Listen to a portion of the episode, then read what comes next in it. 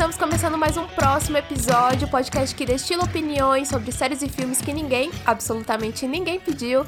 Aqui quem vos fala é a Isa e você pode encontrar o próximo episódio podcast em todas as redes sociais. Estamos em todas elas como arroba próximo episódio, então nos sigam lá, comente se vocês estiveram ouvindo este programa.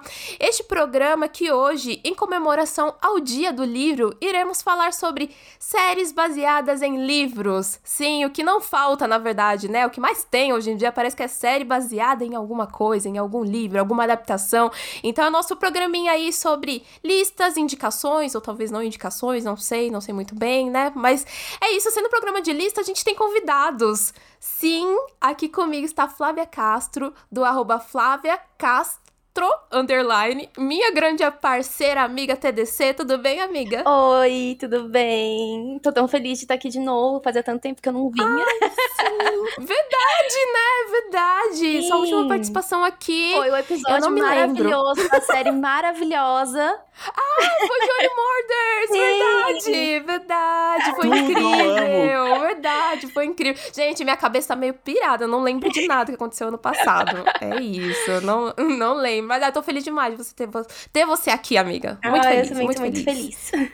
Aí aqui com a gente também, ele que já soltou a sua vozinha aí, Eric Santana, do arroba underline menino Eric, do site Desconstruindo o Verbo, e meu parceiro de primeira fileira. Tudo bem, amigo? Quanto Ai, tempo? Tudo, que saudade que eu estava de gravar isso daqui, meu Deus, saudade dos meus ouvintes, queridos, do meu fandom, eu sei que eu tenho fandom nesse podcast, tá? Tá? Ai. Mas aí eu queria, antes hum. de começar, eu queria fazer um parênteses aqui muito importante, Sim. que é regularizem os seus títulos, vocês ouvintes. Quem não regularizou ainda, até dia Nossa, 4 perfeito. de maio. Por eu favor. acho muito importante a gente lembrar perfeito. isso, viu? Por favor. Mas aí a gente pode seguir agora que assim a gente vai militando um pouquinho, mas tá tudo certo. ah, sim, é, este é o programa, né? E assim, com a presença do Eric, como o Eric já falou que tem um fandom, a Flávia tem o um fandom no TDC, esse programa o quê? É top Spotify, né, gente? É isso que a gente espera. É isso que a gente espera. Eu tô realmente muito feliz de ter vocês aqui. Esse, a gente vai atingir a marca da Anitta. A gente vai ter podcast global. O primeiro esse episódio vai ser esse. Não Anitta, espero pre... menos. Eu não espero menos do que isso. Não espero menos do que isso. Porque assim, a gente tá aqui, nós três aqui, né?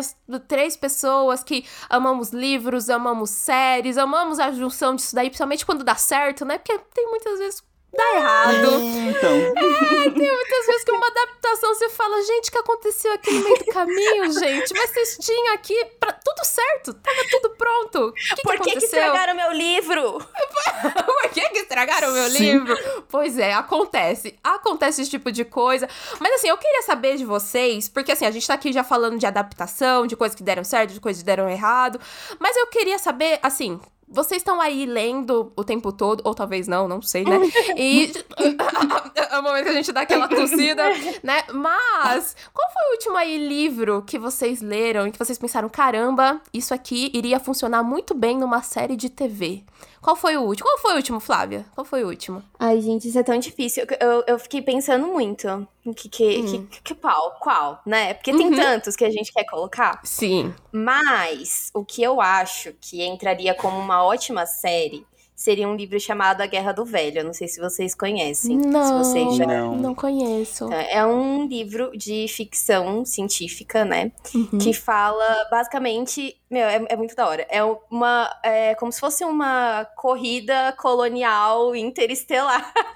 Nossa! então, tipo se passa como se fosse, né, muito no futuro. Uhum. Então, é, é como se os planetas agora estivessem numa corrida para conquistar outros planetas.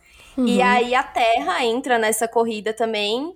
E aí é uma guerra doida de alienígena e tal. E, gente, é maravilhoso. E assim, tudo isso tem um porém, que basicamente é assim.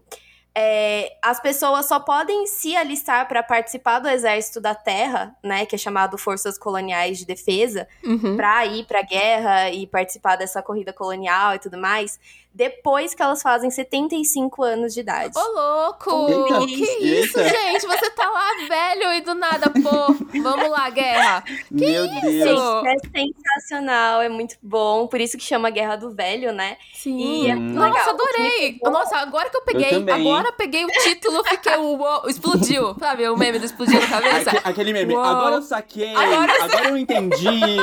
é muito isso. Nossa, Gente. adorei. Seria tipo uma pegada sci-fi, talvez, então.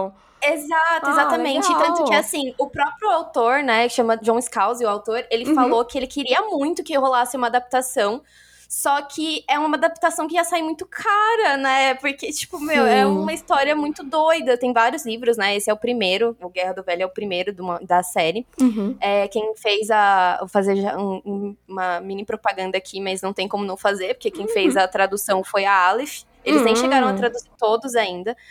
Mas, meu, é muito bom. E o que me pegou muito é que, assim, na a frase, né, que tá escrita atrás do livro, que eu falei, meu, o que, que é isso? Eu preciso ler isso. Uhum. Tá escrita assim, atrás do livro. Aos 75 anos, fiz duas coisas. Visitei o túmulo da minha esposa e depois entrei pro exército.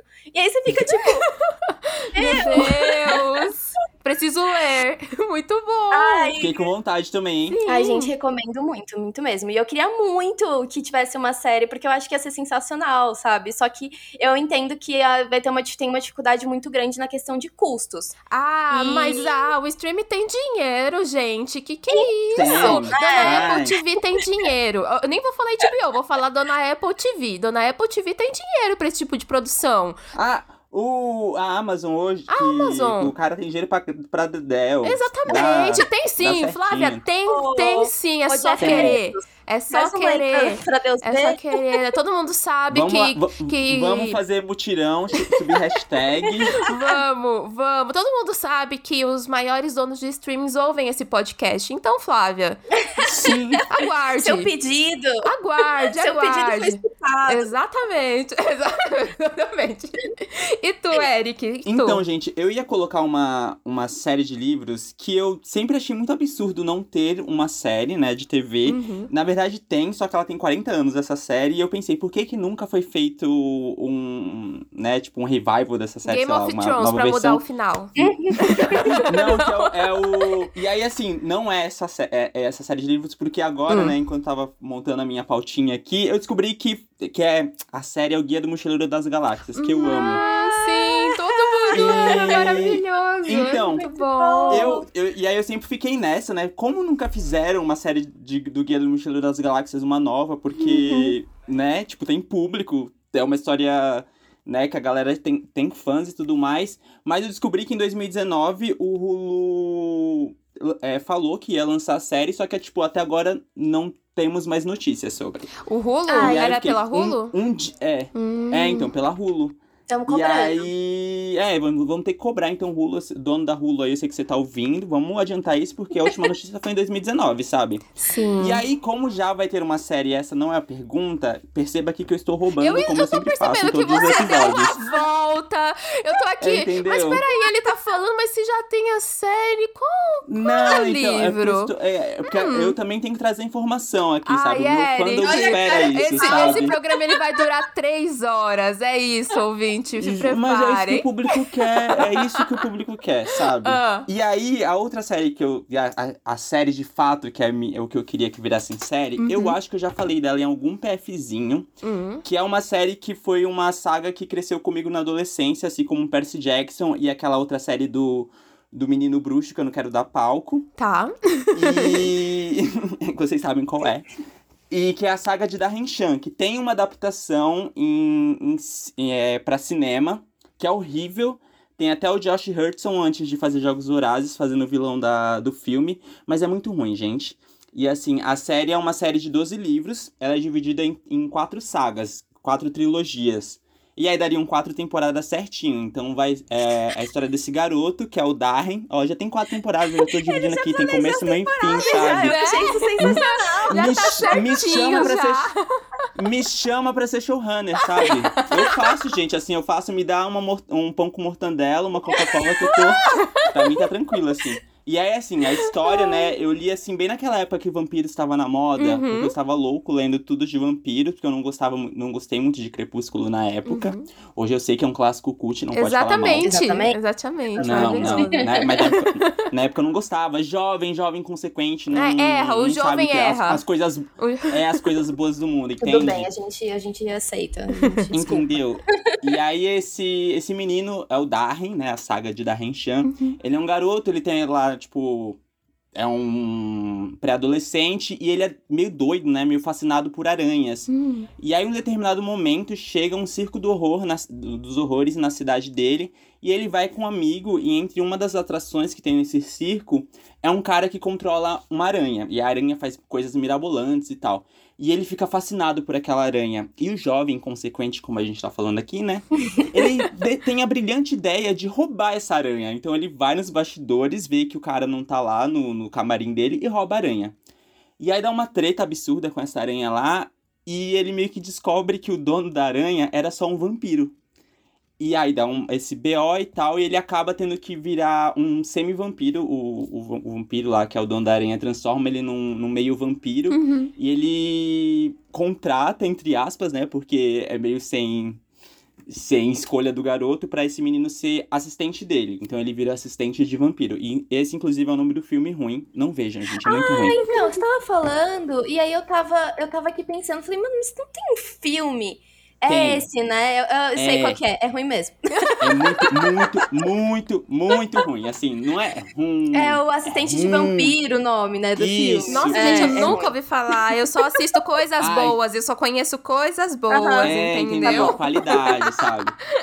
E aí, isso, tipo, no começo, então, ele tá ali com o circo, vai acompanhando, entendendo um pouco sobre como é ser vampiro e tudo mais. E aí, no meio do rolê, né, tipo, a história vai crescendo, e aí ele se vê assim no, no meio de uma guerra entre raças vampiras, onde tem uma profecia que vai acabar com o mundo, e aí o próprio destino é uma pessoa na mitologia da, da história, e o destino é o vilão da história, e vai assim, tipo, até hoje eu li. Esse livro eu devia ter, sei lá, uns 13, 14 anos. Uhum. Até hoje é um dos melhores finais de saga que eu já li na minha vida e pensa que são 12 livros. E são 12 livros que uhum. se amarram assim perfeitamente. E é muito triste, porque eu acho que eu, eu só eu e mais duas pessoas devem ter lido essa saga, eu, sabe? Eu acho muito ah, bom, sim. Eric, porque você sempre traz as indicações que parece que só você conhece. Toda é, vez que fica eu e a gente fica tipo, gente, nunca ouvi falar, não sei de onde... Eu preciso o Eric parece que inventou, contar... acabou de inventar um livro. Parece que ele acabou é, de inventar um livro aqui. Assim. Parece que foi não, isso. e eu preciso contar, eu preciso contar a saga que foi para mim com esses livros, porque eu li esses livros... É, primeiro no computador, eu, tipo, baixava eles. Uhum. E quando eu comecei a trabalhar, eu fui comprando. Só que na época só tinham traduzido até o quarto livro. Aí eu li até o quarto, e aí eu comecei a trabalhar e fui comprando o quinto, sexto, sétimo, não, e até o final. Uhum. E fui uhum. lendo. Aí quando eu terminei o último, eu falei, agora eu preciso comprar os quatro primeiros. Aí eu encontrei os três, o, o dois, o três e o quatro, e o primeiro eu não encontrava em lugar nenhum. Tipo, não tinha uhum. em lugar nenhum. Eu mandei um, eu mandei um e-mail pra Roku pedindo, pelo amor de Deus, eu preciso do primeiro livro. Se eu quiser reler, eu não tenho o primeiro livro, sabe? E depois de muito tempo eu encontrei ele, tipo, no estante virtual e tinha dois volumes. E aí eu comprei os dois, só pra garantir. E eu, eu tenho dois primeiros volumes. Tem alguém procurando o primeiro volume, loucamente. E não tem lugar tá comigo, nenhum. Gente. tá comigo. Tá comigo. E a Roku nunca te respondeu. Não, eles responderam e falaram assim que não tinham interesse em. Tipo, tinha acabado no estoque deles, eles não tinham interesse em relançar. Nossa, é tipo, Nossa, se vira. Então, Tristeza, é, se vira aí. Então, gente, hashtag aí, vamos relançar da Renchan. Gente, Porque realmente, tem um eu vou falar, eu é. fui pra fazer uma pesquisa rápida aqui, não tem. Nossa, não tem. gente. Não tem. Se eu quisesse ler o que eu fiquei com vontade, eu vou ter que me virar. É, é se Vai. vira, exatamente. Assim, eu tenho os, eu tenho os 12 livros também em PDF no computador, então se tiver um Kindle aí, se quiser ler no computador, é só falar comigo que eu mando. Olha o Eric, Olha, já, Mas... tô interessada, já tô interessada na Manda uma DM, manda um DM pro, pro Eric manda... ouvinte, se você ficou interessado também. O Eric vai receber um monte assim, de ideia. Nossa, sim. E assim, eu, são 12 livros, pode assustar, mas são 12 livros curtinhos. Ah, Cada legal. livro tem, tipo, o, o, maior livro deve ter 200 páginas. Ah, nossa, tranquilo. Então, eu tava, é, é meio infanto-juvenil, né? Então é bem sim, inteligente que seja mais curto, né? Uhum. Porque sim, vai sim. pegar ali o leitor mais jovem mesmo. Ele, ele tem uma vibe meio assim, tipo, agora parando pra pensar, uhum. porque ele é meio terror, mas ele tem uma vibe meio Goosebumps, sabe? Uhum. É aquele terrorzinho que não, é, não, não pega muito, sabe? Tipo, não é nada muito, oh meu Deus, não vou dormir à noite.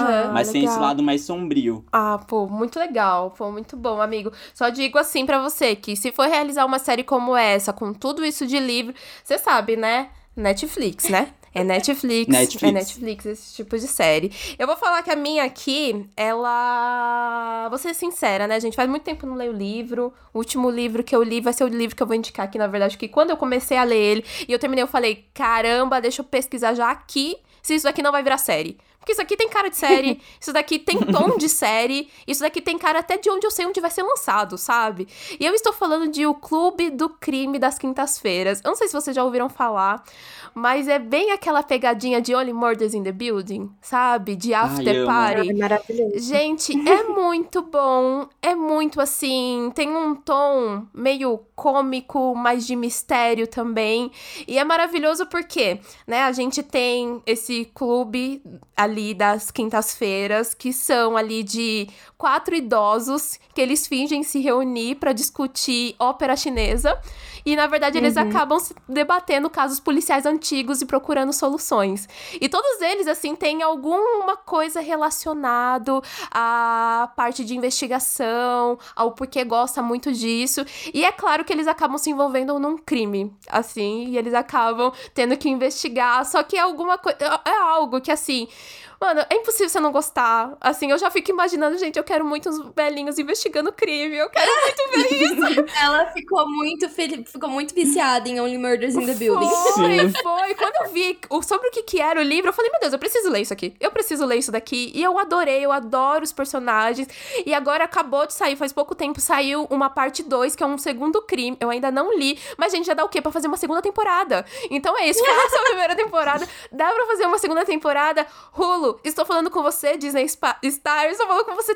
Cabe aí na programação de vocês, gente. É tudo, é tudo, é tudo, gente. Gente, Vai... eu vou fazer um adendo, que esse livro tá no meu carrinho. então, a, Flávia, você vai adorar. Amiga, eu juro, Flávia, eu coloquei esse livro no meu carrinho na Amazon na quinta-feira, que eu fui atualizar meu carrinho da Amazon, que não temos dinheiro para comprar Sim. os livrinhos, mas estamos sempre atualizando o carrinho. Amiga, e você vai adorar. Eu... É o tipo de livro que você, assim, eu li ele sei lá, acho que numa semana, Acho que eu li ele em uma semana, assim, porque eu peguei ele e falei, putz, não, é, não, vou ter que ir até o final. Sabe quando você precisa dormir, você está debaixo das cobertas lendo o livro? Eu, eu, eu uhum. me peguei sendo esse tipo de pessoa de novo, que era uma coisa que fazia um bom tempo que não acontecia comigo. Que era eu precisar saber se, tipo, meu Deus, e aí eles vão conseguir? E aí, o que, que vai acontecer agora? Tipo isso. E é muito bom que, assim, tudo na minha cabeça já tava funcionando de quem seriam os velhinhos, como é que seria o lugar. Assim, gente, é isso, me chamem na DM se por acaso algum produtor se interessar aí pelo projeto.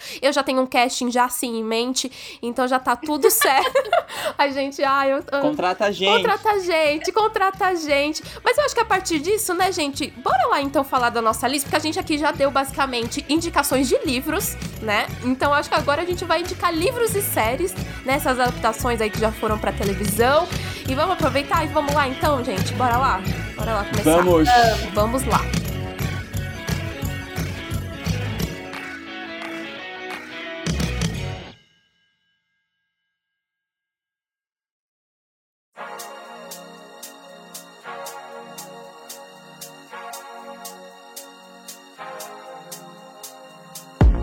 Então vamos lá começar com as nossas listas, as nossas indicações aí, elas vão coincidir aí com coisas que a gente já leu.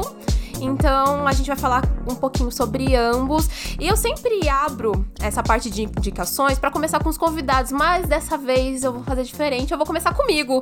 Vou começar com as minhas duas primeiras, depois eu jogo para vocês. E as minhas uhum. duas primeiras, assim, surpreendendo zero pessoas.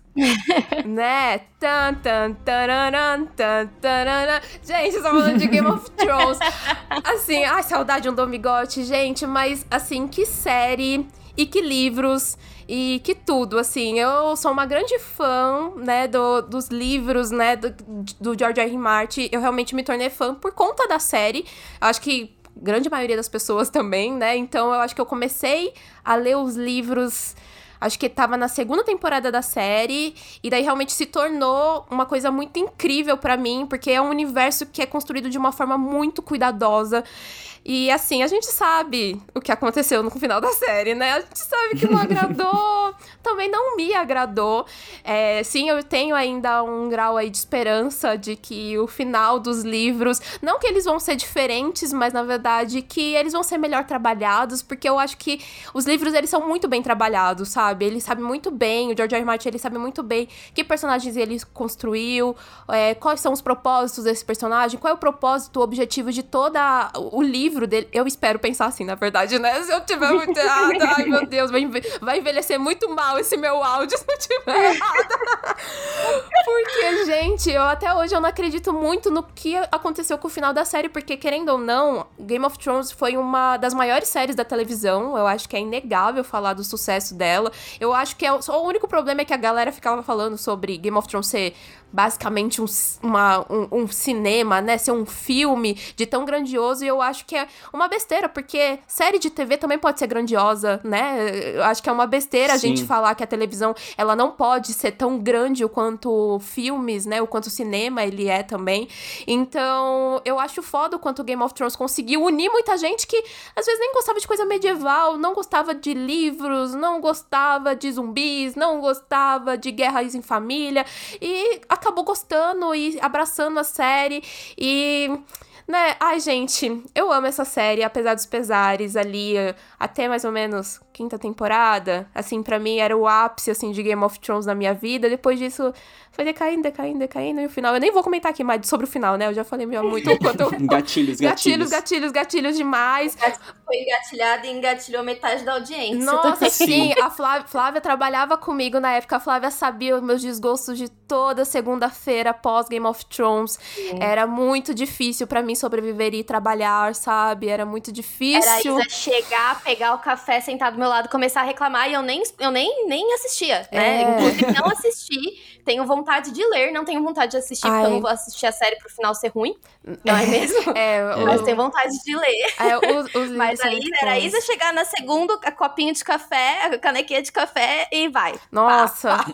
nossa, sim. Nossa, eu sinto saudade dos livros, eu sinto saudade até dos capítulos ruins dos livros, sabe? Dos capítulos longos do, do George R. Martin falando do Bran, e eu, ninguém quer saber do Bran. Ninguém se importa com esse personagem, entendeu? Mas sinto falta disso, porque era tão bem trabalhado e a gente não teve nada disso na série. Então, enfim, né? Daqui a pouco tem spin-off chegando aí, né? Tem que lembrar disso, né? Tá chegando aí um spin-off que talvez seja tão grande quanto a série principal foi. Estare estaremos cobrindo, tá? O próximo episódio estará de olho aí para talvez fazer alguma coisa. Se prepare, ouvinte. Se prepare. Vem aí. é um grande vem aí, né? Eu estou de coração aberto, como sempre, né? Gote tem um lugar aqui no meu coração. E, ai, fazer domingote, gente. É, sério, pra quem é fã de Game of Thrones e reunir amigos dia de domingo pra assistir Game of Thrones, eu sinto muita falta disso. Gatilhei todo mundo que fazia isso. É isso. todo mundo tá chorando agora lembrando disso. Tá. Mas eu vou falar já. Todo mundo no canto escuro do quarto. É. Chorando. Exatamente. Mas eu vou falar já a minha segunda aqui, que é Normal People. Eu nem, nem vou me, assim, me enrolar aqui para falar que, assim, Cara, que, que minissérie, que livro, e que história, que simplicidade, e que tudo, sabe? Eu nunca. Fazia um tempo que eu não lia histórias de amor e eu não assistia séries sobre histórias de amor que me pegassem tanto. Eu não sei se chega uma fase que a gente vai pegando um pouco de bode de alguns tipos de histórias que vão surgindo, sabe? E daí fazia um tempo que eu não assistia uma coisa assim. E, e realmente, para mim, Normal People foi uma coisa nova, talvez pelo tipo de linguagem que eles estavam apresentando pelos tipos de problemas que o relacionamento mostra ali, né? São dois jovens casais que se conhecem há muito tempo e têm idas e vindas, e eles crescem, e eles mudam, e eles se reencontram, e eles continuam com os mesmos problemas. Então, é assim, gente, é amor, é raiva, é muita raiva que você sente também, assim, é raiva Nossa, de vontade de bater nos dois. Eu tinha vontade de bater. E daí, sabe o que, que é foda? É, é... Não, amigo. Aquele negócio, pelo amor de Deus, conversem. Pelo amor de Deus. Eu ficava. Só conversem. Eu ficava assistindo a série pensando por quê por que as pessoas elas são assim. E daí para mim, a, a, é engraçado que eu tive essa sensação assistindo a série e depois, né, eu fui ler os livros e é a mesma coisa. Eu tava gritando com as páginas dos livros, falando por que você tá fazendo isso? Volta lá e conversa. Volta lá. Não tá voltando, não tá voltando e não tá conversando. Então, tipo, e daí na, na minha cabeça, né, já tem os, os dois atores da série que tem uma química química de milhões, tá, minha gente? Não é Sim. todo mundo que tem essa química em televisão, não, que tem essa química como casal, não. E é incrível, eu amei, eu amo, assim, a minha vontade é ler de novo falando aqui, sabe? Porque realmente foi uma coisa que me pegou. Eu amei demais. Gente, esse livro eu li, acho que em três dias, assim, sabe? Porque terminei, eu falei, cara, muito, muito maravilhoso. Assistam a série quem não assistiu também, porque ela foi até indicada a Emmy. Se eu não tô não ganhou nada. Não levou nada, só foi não, indicado. Eu acho que o, o ator tava indicado a melhor ator, se eu não me engano. É, eu acho que indicou a melhor minissérie, né? Eu acho que também indicou a melhor minissérie. Mas ganhou nada, mas não quer dizer nada, tá, gente? Emmy nunca quer dizer nada, tá? É, só, só interessa quando ganha. Só, co... só, quando é algum vencedor nosso. Quando o nosso favorito ganha, aí é perfeito. Aí é perfeito, né? Caso contrário, não. O Emmy não importa. Mas é isso leiam, assistam e depois me falem aí se vocês curtiram, que vale muito, muito, muito a pena. Agora vamos puxar pra Flavinha. Flavinha, me conte aí Ai, suas duas primeiras, suas duas primeiras indicações aí de adaptações Gente, baseadas. Eu vou, eu vou, eu vou confessar. A hum. primeira eu vou roubar. Hum, lá vem. Eu vou roubar, ah. porque. Eita, esse papel é meu, hein? Eu vou, falar... eu vou falar uma primeira frase e a, e a Isa já vai saber do que, que eu tô falando, porque que eu vou roubar. Hum. Eu vou roubar porque eu não consegui terminar o livro. Ah, Isa, Deus. do que, que eu tô falando? Você tá falando de Bom Dia Verônica? Exatamente, Deus, estou falando de Meu Bom Deus, Dia você Verônica. Você assistiu Bom Dia Verônica, amiga? Amiga, eu assisti, eu, assim. Eu não acredito que você. Não, eu tô, eu tô chocada que você assistiu mesmo. Eu tô... Gente. Gente, esse livro, esse livro foi uma saga. Vocês não têm noção que esse livro foi uma saga, porque assim, uhum. eu tentei ler o livro. Uhum. Daí, com o perdão da palavra, o livro é ruim. Sim. assim, desculpa. Uhum. Eu adoro a, a Kazoi. Eu tô com muita vontade de ler outras coisas do Rafael Montes, que foi, tipo, foi é, os dois que escreveram o livro, né? Sim. Em conjunto ali. É, tenho muita vontade de ler. Tem um livro dele que chama Mulher no Escuro, se eu não me engano, que tá sempre também. Eu fico sempre, putz, preciso ler esse livro tal, preciso conhecer esse autor nacional. Só que, gente, desculpa, Bom Dia Verônica não, não, não deu. o livro não deu. Mas a série é muito boa. O que, que foi aquele Eduardo Moscovis? Sim, eu falei. É a única Nossa, coisa que eu. Sim. Olha, eu, eu tô aqui pra falar que quando essa série saiu, eu ficava pra Flávia. Flávia, a série é boa. Eu sei que você não gostou do livro, mas a série é boa. Porque, gente, o Edu Moscov, ele tá incrível. Ele tá incrível, incrível, sim, incrível. Sim. Eu nunca senti tanta raiva de um homem eu na minha também. vida. E eu sentia verdade, medo assistindo. Sabe quando você sente medo da atuação dele? Eu ficava com medo. Falei, Sim. gente, o que, que esse homem vai fazer? É. Então, muito bom. Muito e bom. a Camila Morgado também, tipo, ela tá muito maravilhosa, né? Ela tá. Os dois, os dois, pra mim, os dois Sim. roubaram a cena. Sim. Ninguém se importa Verônica, com a Verônica. Quem? É. Verônica, quem? E, bom dia pra quem? E é assim no livro também. É. E é assim no livro também. Vou ser bem sincero com vocês. Uhum. A Isa sabe que eu tenho muitos problemas com o livro do Bom Dia Verônica, porque assim, é, eu, eu comprei o livro falando, putz, que, que ideia legal, né? Quando eu comprei, eu comprei logo que lançou, quando eles ainda estavam falando que o autor era Andrea Kilmore que era teoricamente, né, o pseudônimo da Verônica. Uhum. Então era como se a Verônica de fato tivesse escrito esse livro, né? E aí ela escreveu esse livro é, depois que, enfim, a história terminou e tal. Então é como se fosse uma história real, né? É, e aí depois a gente descobre que é um pseudônimo, que é o Rafael e, e a Casó e tal, não sei o quê. Só que, meu, que decepção. Eu comprei muito sedenta de ler e eu fiquei muito decepcionada, porque eu achei a escrita muito fraca, gente, muito fraca.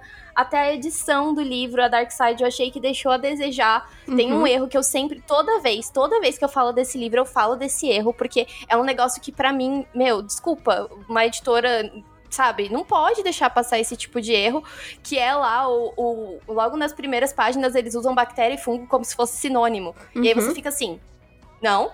Aí tem umas cenas do tipo, ela abre uma porta brasileira usando um cartão de crédito, tipo... Que isso, um filme? Isso? Um filme de Hollywood? como que ela fez isso, sabe? Uhum.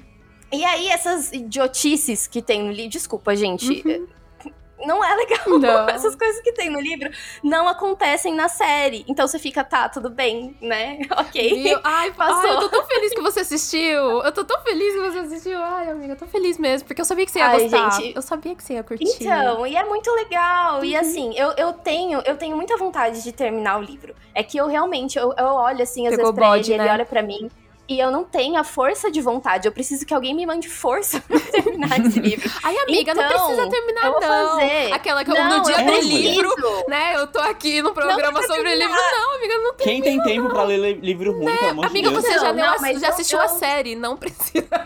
tá tudo certo. Eu sou teimosa, eu sou teimosa e eu fico, não, eu preciso terminar, eu preciso terminar, então eu vou lançar um desafio aqui que pra cada play que derem nesse episódio, eu vou ler uma página do livro. Gente, tá nas suas tá mãos, sua ouvinte. Mão. Meu Deus, ouvinte. Eita, quantas páginas tem esse livro, Flávia?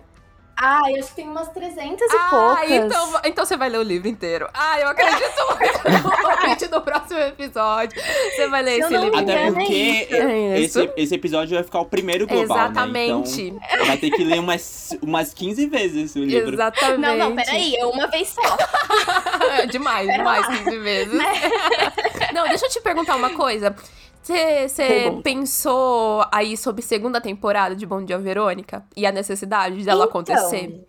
Então, assim, eu, eu achei que o, o final foi bem diferente, né? Pelo, uhum. que, eu, pelo que eu sei do final do, do livro, dizem que é bem diferente. Uhum. Eu sei que vai ter uma continuação de livro, ah. Então, muito provavelmente vai ter uma continuação de, de série também, né? Ah, sim. Eu, se não me é, engano, já foi Ele já, já, já, foi? É, já foi. Já tá certo, já que vai ter uma segunda temporada. Só que ainda não tinham confirmado é. um segundo livro. E o segundo livro eu não, não sabia disso. Vai ter não. um livro, vai chamar Boa Tarde, Verônica.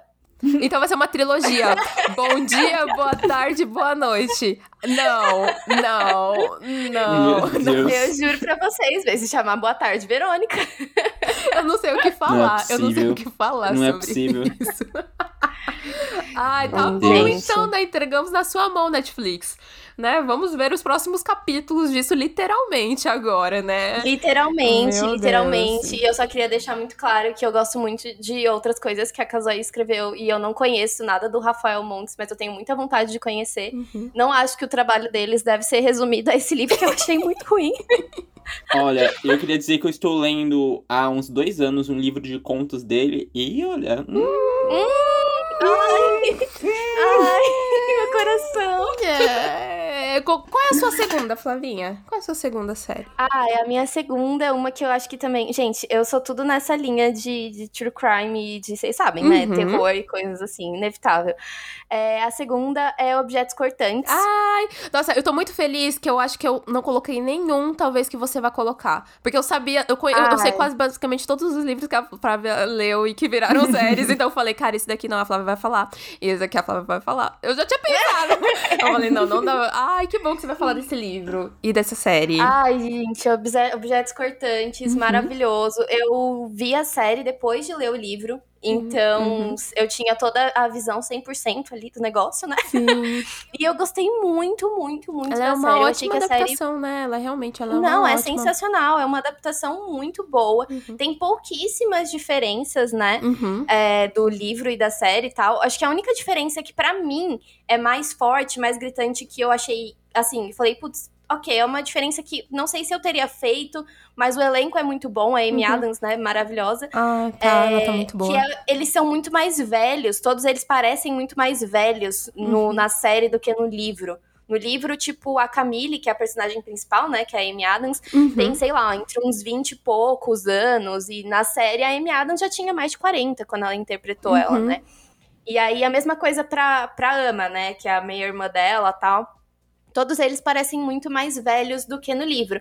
Então, tem algumas coisas, por exemplo, tipo, fica mais estranho ainda que a mãe delas trate a ama como se ela fosse criança, né? Uhum. Mas, fora isso, eu não tenho nenhuma ressalva com relação a, tipo, diferença entre os dois. Eu achei que foi uma adaptação muito, muito boa. Amy Adams entregou tudo. Nossa, ela tá. ela tá muito boa nessa série. Nossa, eu lembro de eu, de eu assistir Objetos Cortantes quando eu tava indo pro trabalho um dia que eu não conseguia assistir num domingo à noite. E daí eu tava assistindo no uhum. metrô, no trem. E daí eu lembro que eu tava assistindo no celular. E daí a pessoa do meu lado tava muito entretida assistindo a série junto comigo, basicamente. que eu tava tipo, ai, ah, vou ter que descer, a pessoa não vai saber o final do episódio. eu tava desse jeito. Eu tava desse falando jeito. pra ela, ó, oh, o nome é Objetos Cortantes, é... tá disponível em tal, tal, tal é, lugar. Eu tava basicamente isso, que a pessoa tava realmente assistindo junto ali comigo. Nossa, mas é sério, eu assisti, eu li o livro depois de ter assistido a série, porque eu queria realmente a gente saber. Fez ao contrário. Foi, eu queria realmente saber, assim, o quanto fiel tava, porque eu vi muita gente elogiando. Eu, assim, não tenho tanto problemas de quando é, a galera vai adaptar ou vai se basear, de ter pequenas mudanças, sabe? Mudanças que uhum. não. Nem falo mudanças sutis, né? São mudanças que vão acrescentar, que vão somar ao roteiro, à trama ali. Então, tipo, não tem problema, tipo, ah, vamos ter que cortar personagem. Porque, gente, né, é uma adaptação, acontece esse tipo de coisa. Mas eu achei que, tipo, sabe, a, é, corta, assim, tudo que eu falo aqui de, tipo, é, não é possível fazer, sabe? É basicamente uhum. possível fazer, assim. Eles entregaram uhum. isso. Então, nossa, realmente, a Amy Adams, ela tá incrível. Ela, eu realmente acho que aquele ano ela só não ganhou como melhor atriz, porque foi o ano também que saiu Big Little Liars, não foi, gente? Não, não lembro. Ah, mas não foi o mesmo Meu ano. Deus, eu mas também. eu acho que foi num ano que saiu alguma minissérie assim, que quem ganhou foi uma pessoa, tipo, muito ou também. Que foi por conta disso que a Amy Adams não ganhou. Porque, tipo, uhum. ah, tadinha da Amy Adams, né? A maior esforçada. 2025, quem sabe? A maior esforçada de Hollywood. 2024 tá aí, Gente. Amy Adams. 2024. Isso aí. Mas de verdade, ela tá sensacional. A, a Camille, né, que é a personagem principal, cê, cê, quando você lê o livro, você vê a profundidade da tristeza dela, da dor dela, e ela é uma pessoa muito traumatizada, né? Sim. E a Amy Adams, ela não precisa falar isso em nenhum momento. Uhum. Na cara dela. Sim. A cara da derrota. A cara, a cara do sofrimento, né? É aquele momento, estou entregando tudo, vem a Amy. Não foi. Exato, exatamente. Poxa. Ela tá, tipo, muito a cara da derrota, mas eu achei, assim, muito bom. E outra coisa que eu achei muito boa também na diferença que eles deram, que eu acho que foi também uma outra diferença, a única outra diferença grande que eu notei, assim, que faz realmente é, um, dar um impacto, uhum. é no final, que no final do livro ele é muito mais. É, tem um final de fato, né? Sim, sim. É, é ela vai. A, a Ama vai. Ah, pode falar? Spoiler? Spoiler, ouvinte, spoiler de spoiler. objetos cortantes. Spoiler de objetos cortantes. A Ama, ela vai presa, daí você Sim. vê a Camille se recuperando e não sei o quê. E na série, não. É, na, na, na série, série, acaba. E, eu gosto muito de como acaba na série. É muito então, bom. eu também. Nossa. Eu acho que o final. Eu vou falar, eu acho que o final do livro é melhor do que o final. o final da série é melhor do que o final Nossa, do livro. Nossa, eu adoro. E olha que eu, eu sou muito difícil de achar Nossa, isso. e eu adoro que no final final da, da, da série, eles sobem o crédito e depois ainda tem uma cenazinha tem uma cenazinha Sim, ali. ela matando todo Sim. mundo. E você fica, meu Deus, que série foda. Sério, gente, assistam. Assistam, mesmo que você Ai, acabou de ouvir o spoiler do final. Assistam. Ai, vale a pena. vale a pena. Vale muito a pena, vale muito a pena. Agora me diga, menino Eric qual série aí baseada ah, vou... ou adaptada que você vai nos trazer? Eu vou seguir na linha de, de true crime. Não, não é true crime, não, gente. É crime só. Mas com um clássico. Muito bom. Só, só, os, só o, o, fake crime mesmo. É, foi um, um, um, clássico também que eu cresci lendo na adolescência e que eu, eu, sei que vocês devem amar também, porque eu sei que vocês têm bom gosto. Aí se vocês não tiverem bom gosto, daí é problema de vocês. Nossa, que acabando é... com a gente aqui, Jesus. Que Sim. Isso? Não, mas vocês gostam, sei que vocês gostam, que é Sherlock. Sherlock. Ai, maravilhoso. Entendeu, entendeu. Mas eu nunca então, vi a eu, série. Eu fui assim. eu já li os livros, Hã? mas eu nunca vi a série. Já li os livros, mas e... a série não. Ai, você nunca viu a nunca série, Nunca vi amiga? a série, não. Nunca vi a ah, série. Gente, é... Eu vou ser sincera que eu também vi só alguns episódios, mas eu não terminei. Mas eu tenho vontade. É. Gente, ai não. Assim, a gente tá com assim, meio gosto era... agora. É, assim, caiu um pouco no meu conceito. Tô pensando se eu continuo nesse episódio. Não... Ai, ai meu computador isso? acabou a bateria.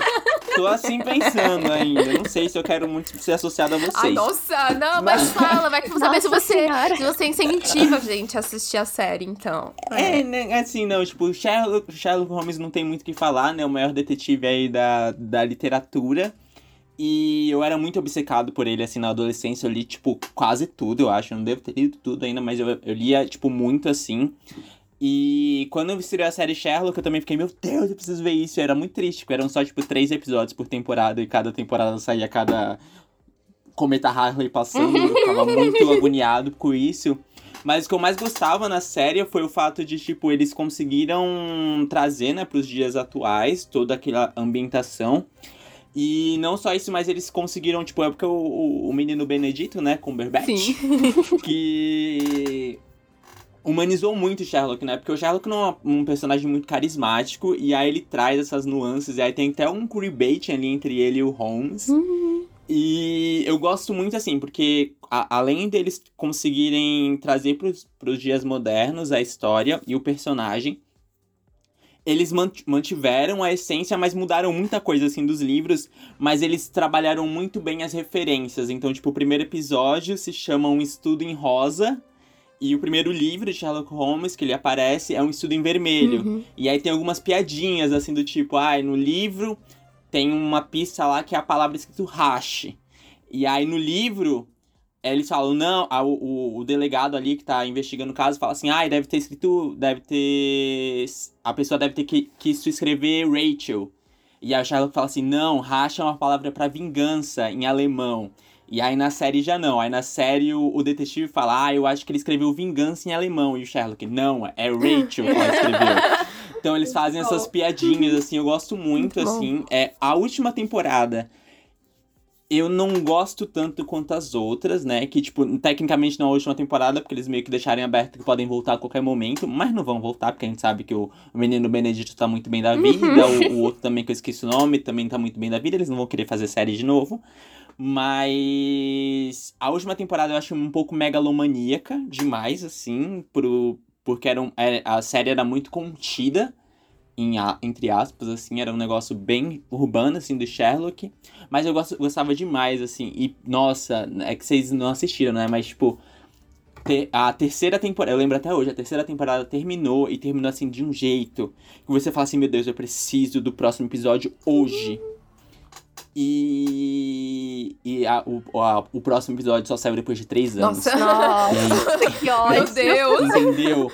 Tá vendo? Por isso que eu gosto de deixar para assistir depois. É. Eu gosto de assistir é. quando já acabou. Eu não me importo de, de, não, de, de não participar do hype, entendeu? Ai, difícil. Sim. Nossa, eu mas esse tipo de hype eu, eu, não quero participar, não. Poxa, três anos pra esperar uma coisa, gente. Que que é isso? Não, e vocês. Vocês acham que eu não faço mais nada três... da minha vida?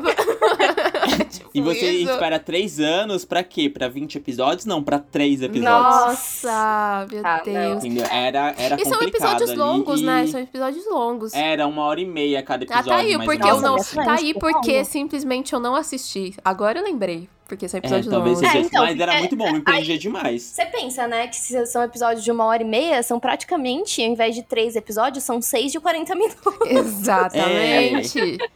É. Exatamente. Um filme. E tem o, o, o, o, ator que faz, eu esqueci o nome dele, mas que faz o, o Padre Gato em Fleabag. Ah, sei. E, uhum. ele, e ele é o vilão, né? É o principal antagonista ali do Sherlock. E ele está sensacional. Ah, ele é assim, sensacional em tudo. Perfeito, esse homem assim. Esse, é, Gente. Por isso que ele carrega esse Hot Priest, né? Ai, no, nossa, que, que homem. homem. Que homem. Assim, você fez que eu lembrar homem. dele agora e. que homem, assim. É isso. Meu olho até que brilhou. Homem. Talvez agora eu assista apenas pelo Padre Gato. Então, que não deve ser um padre, mas continua gato. Então. Ai, gostei, amigo. Gostei. E aí é, é legal porque meio que rola também uma tensão sexual entre ele ah, e o Sherlock. Ah, não, assim, então eu vou ter que assistir. Hum. O suco do queerbaiting, ah, sabe? Pra assim, pegar as gay, né? Ai, é uma palhaçada é... mesmo essa série. É, bem isso assim. É a BBC sabe o que tava Nossa. fazendo. Sabe, o espelho tá mexendo. Muito bom. Muito bom. Uma coisa só que eu gosto muito de Sherlock como um todo é que eu acho mais um, uma série, né? Que na verdade não é necessariamente uma série, mas são vários livros tão acessíveis uhum. e tão uhum. gostosinhos de ler. Sim. É o tipo de coisa que você indicaria pro seu, pra, pro, sei lá, seu sobrinho adolescente que tá é, querendo é, começar a ler, uma, né? uma linguagem, assim, que ela é muito nichada, né? Tipo, que nem tem muitos é. desses livros de mistério. Eu lembro muito que quando eu li a Agatha Christie, eu, eu, eu me é. queixava muito disso. De que às vezes a Agatha uhum. Christie fazia muito isso e eu ficava, tá bom, lá vou eu procurar um dicionário Não que seja um problema eu procurar no dicionário o que significa todas uhum. as palavras ali, né? Mas eu achava ela não tão acessível de uma forma para todo mundo, sabe? E Sherlock acho que vai. É, então, mas eu acho que isso também é um pouco da edição, às vezes, que a gente tá lendo, é, sabe? É, pode ser. Porque verdade. eu sinto que quando eu li Agatha Christie, eu tive essa mesma impressão que eu tive com o Sherlock, que é uma coisa que, tipo, qualquer um pode pegar e ler. E quando eu digo acessível também, gente, é acessível assim. Você acha uns boxes de Sim. Sherlock, uns livros de Sherlock por 5, Sim, vende, vende ainda lembro, em banca, gente, livro de Sherlock. Não, é. o, o, o, o, primeiro box que eu tive de Sherlock, eu comprei na Avon. Eu peguei Ai. 15 reais por três livros, é sabe? Aqueles livros pocket. Baratíssimo. Foi assim o meu contato que com que Sherlock. O que você paga 15 reais hoje em dia? Sabe? Nada, Nada eu né? compro uma coca e um salgado. Por, é. por isso a importância de regularizar o seu título, jovem. pra gente melhorar essa economia. Exatamente, perfeito. E poder comprar livros. Perfeito. E carne, Até o final do episódio, o Eric vai dar mais três avisos desses. Isso mesmo. Ele não tá errado. Não. Pode ter certeza. Só vou esperar o gancho, assim. Quando você menos esperar, vai estar tá eu querendo que você tire o título de leitor e regularize ele. Amigo, puxa aí sua, sua segunda indicação já também. A segunda série, já vou dar um plot do escarpado e pro quê? Pro Young Adult, porque eu sou uma cadelinha de farofas. Eu amo farofas uhum. e eu amo farofas. Assim, coisa cult não é comigo, não. Sim. Viu? Pra mim é uhum. farofa. Uhum. E aí não, não tem autor mais farofa do universo do que ele, nosso querido John Green, João Verde. Ai, e assim, eu não tenho vergonha nenhuma de falar que eu Ai, adoro eu também João não Verde. Eu, eu também, que... eu também gosto do João Verde. Eu já tive, eu já, já fui, já gostei mais, sabe? É, Hoje em dia eu sou sim. tipo. A gente, é. é. a gente tá velho, já não conversa tanto com a gente. Exato. É, a gente o entende. último livro. Tanto que eu nunca reli. Eu nem, nem, nem nunca, nunca li o último livro que ele lançou aí. Eu não, também não, não, Porque eu tenho isso, eu tenho esse carinho por uhum. ele, mas eu sei que se eu pegar hoje pra ler, talvez eu não é, goste. Eu também tanto. não quero saber. Eu não. Melhor não. Não, não quero acessar isso. É, eu não vou acessar eu isso. Prefiro, Deixa a memória afetiva eu lá. Memória afetiva. Exato. É, é não, não mexe muito, isso, não. Isso, isso. E, e até então, né, sem releitura, uhum. o primeiro livro dele, Quem é Você, Alaska, Sim. é um dos meus livros o favoritos meu também, da vida. Eric, puta que pariu. Por isso que a gente é tão amigo. Eu sabia, é, eu entendeu? sabia. Eu amo tanto, eu, eu amo tanto, tanto demais. Quando, e aí, quando eu soube que ia virar série e não filme, eu fiquei empolvoroso, assim, meu Deus, eu tô muito feliz. Eu também. Só que eu comecei a, a. Quando eu comecei a assistir a série, no primeiro episódio já odiei. Então, assim. eu também, eu odiei, eu odiei, por isso que eu nunca assisti o resto. Eu odiei, eu assisti então... o primeiro episódio e eu falei, então, não, não. Porque, que, não. Então, porque, porque eu, não, assim, na primeira resto. cena, porque quebrou, quebrou a experiência para mim. A melhor experiência do livro, além da história, né, tipo, uma coisa que engrandece muito, é que os capítulos, eles são divididos assim. X dias antes. Uhum. Não é tipo capítulo 1, capítulo 2, é X dias antes. E aí você fica assim, meu Deus, antes do quê? você não sabe o que, que vai. O que, que é esse. Antes do quê, meu Deus? E aí isso te dá uma ansiedade, assim, pra você descobrir o que é o antes, sabe? E a série, a primeira cena da série é já mostrando o que, que é esse acontecimento. E você fala assim, meu Deus, quebrou tudo. É. Cagou com a experiência da série, porque você já entregou aqui, tipo, a grande coisa que era do, do livro. Só que ao passar dos episódios, eu acho que uma coisa que é, é muito interessante, né? E é, é, a história, acho que é importante também trazer um pouco da sinopse aqui, porque eu não sei se é tão conhecido. Mas conta a história desse menino, que é um adolescente esquisito, né? Que nem todos esses adolescentes do John Green, que tem uma esquisitice. que a esquisitice dele é que ele coleciona últimas palavras né, terapia para esse jovem, por, por favor. favor. Jesus. Uhum. E aí o que, que ele faz, né? Ele, como que é esse colecionar última pala últimas palavras? Ele lê biografias de pessoas importantes e ele sempre fica tipo marcado na memória dele o qual foi a última coisa que essa pessoa falou antes de morrer. E aí tem um filósofo, sei lá, um poeta francês aí, que ele falou que, tipo, a, a vida é uma grande busca pro grande talvez. Uhum. E aí esse menino ficou encalcutado com isso, falou assim, não, eu preciso ir buscar esse grande talvez, eu preciso saber o que, que é, que é, tipo, o propósito dele. E aí ele vivia ali, tipo, na cidadezinha dele, a vida é aquela pacata, ele era meio, não era popular na escola, era um nerdzão, que era meio invisível e tal. E ele fala para os pais deles matricularem ele num, num colégio interno. E aí ele vai para esse colégio interno querendo conhecer, tipo, descobrir o grande talvez dele. E aí nesse colégio interno ele conhece a Alaska, que não é o país, é uma pessoa. e ele é a Alaska aquela menina, né? Aquela a garota dos sonhos. Então ela é inteligente, ela é reflexiva da vida. Como todas é as bonita, protagonistas ela... do John Green. É... E aí ela se apaixona por um cara mal nada a ver. Qual que é não. o sentido? Não, nem, ela nem se apaixona, não. assim, ela só brinca com ele. O legal disso é. também, que ela, tipo, faz ele de uhum. bobo. Ah, melhor, né? E aí ele, ele, né, cria essa imagem incrível dela e tal, e é basicamente essa história. Ele babando ela. E aí no livro, né, é, é... No, no livro, é ele. É tipo, o livro é em primeira pessoa e a série. O que eu gosto bastante da série é que a série ela dá, explora o, outros pontos de vista, porque né, a gente só, no livro a gente só consegue ver o que ele tá vendo. E aí a série consegue aprofundar outros personagens, principalmente a Alaska. Eles, a série consegue humanizar mais ela, uhum. trazer um pouco mais do background do passado dela. Porque ela, ela é uma garota problemática, assim. Isso é claro no livro, mas como é o, o, o protagonista lá, o Miles, que tá narrando, não deixa isso muito, né? Tipo, ele sempre fantasia muito ela. E aí na, na série meio que dá mais forma para esse problema que a Alaska tem, além de, tipo, dar mais espaço para outros, pra outros personagens. Então tem um personagem lá que é, tipo, o, melhor, é o colega de quarto dele. E nunca é falado a. Qual é, é a raça dele, né? Tipo, do, uhum. tipo, se ele é branco, se ele é negro. E na série ele é negro. E aí isso acrescenta também pra história dele. Uhum. Então, tipo, eles conseguem dar mais forma ali na série. Tipo, não que o livro, a série seja melhor que o livro, mas eu acho que ela consegue explorar mais esse universo, tipo, dar outros sentidos. Só esse desgraça de entregar um negócio no primeiro episódio que eu já fiquei bravo, é, assim. Mas de é, resto, é, foi o que não, eu gosto muito não me fez, série. Não me fez continuar, tanto que eu assisti ela antes dela chegar aí no, no Stars, né? Eu assisti ela logo que ela saiu na Hulu, que conseguiram... Ela tá na HBO. É, é isso, isso. Porque isso é verdade. Ela, na HBO. E eu estranho, né? Porque ela no, nos Estados Unidos tá, tá no Hulu. Hulu. É, então, porque quando assisti ela, tipo, né, fiz os meus né, Paranauês. E daí eu fui lá, fui lá, peguei um jatinho, né, com, com jatinho e fui assistir sim. o primeiro episódio e depois voltei para casa. Nem assisti a série inteira, entendeu, gente? Eu gastei uma passagem à toa, porque realmente eu não não curti e eu tava com uma grande expectativa, porque realmente é um dos meus favoritos do. É uma, o meu favorito do John Green. Eu acho que ele, ele fala de uma forma muito tocante para se falar de morte. Sim. Então, uhum. eu, eu gosto muito, muito mesmo.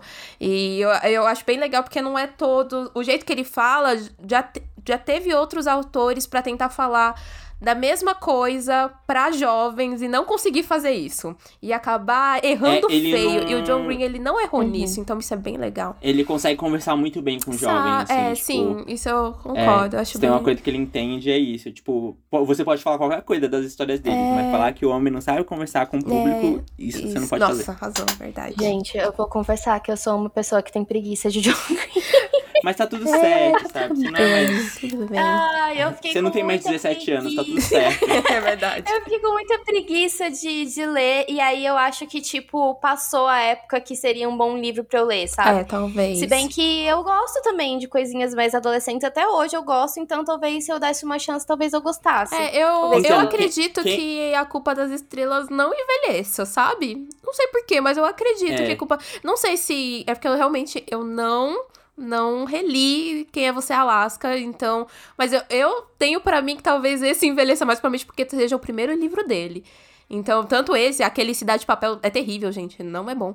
Então, aquele ali não, aquele ali não era nem para mim quando eu li naquela época, nem para agora, para nenhum jovem agora, ele não é um bom livro, mas talvez quando você vai ler assim, coração aberto, sabe? Tá afim de dar uma choradinha. É, eu, sim vai. Eu vai. sinto que Quem é Você Alaska é o mais maduro dele.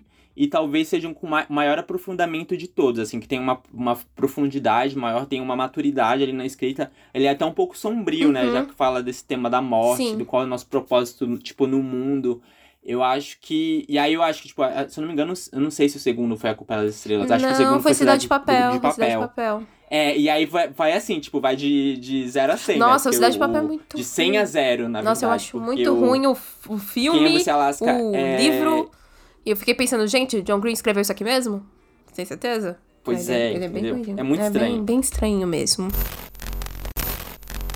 A minha terceira indicação aqui, eu quis ir para um lado de séries ou de adaptações aí que a gente teve mudanças significativas que muitas vezes as pessoas não gostaram. Eu até pensei em trazer um que chama A Defesa de Jacob. Eu não sei se vocês já ouviram falar, mas esse daí foi uma já, que, que mudou tudo e que é bom. E que é bom que mudou tudo, porque o livro não é bom, mas a série ficou muito boa. Eu já digo isso pra vocês.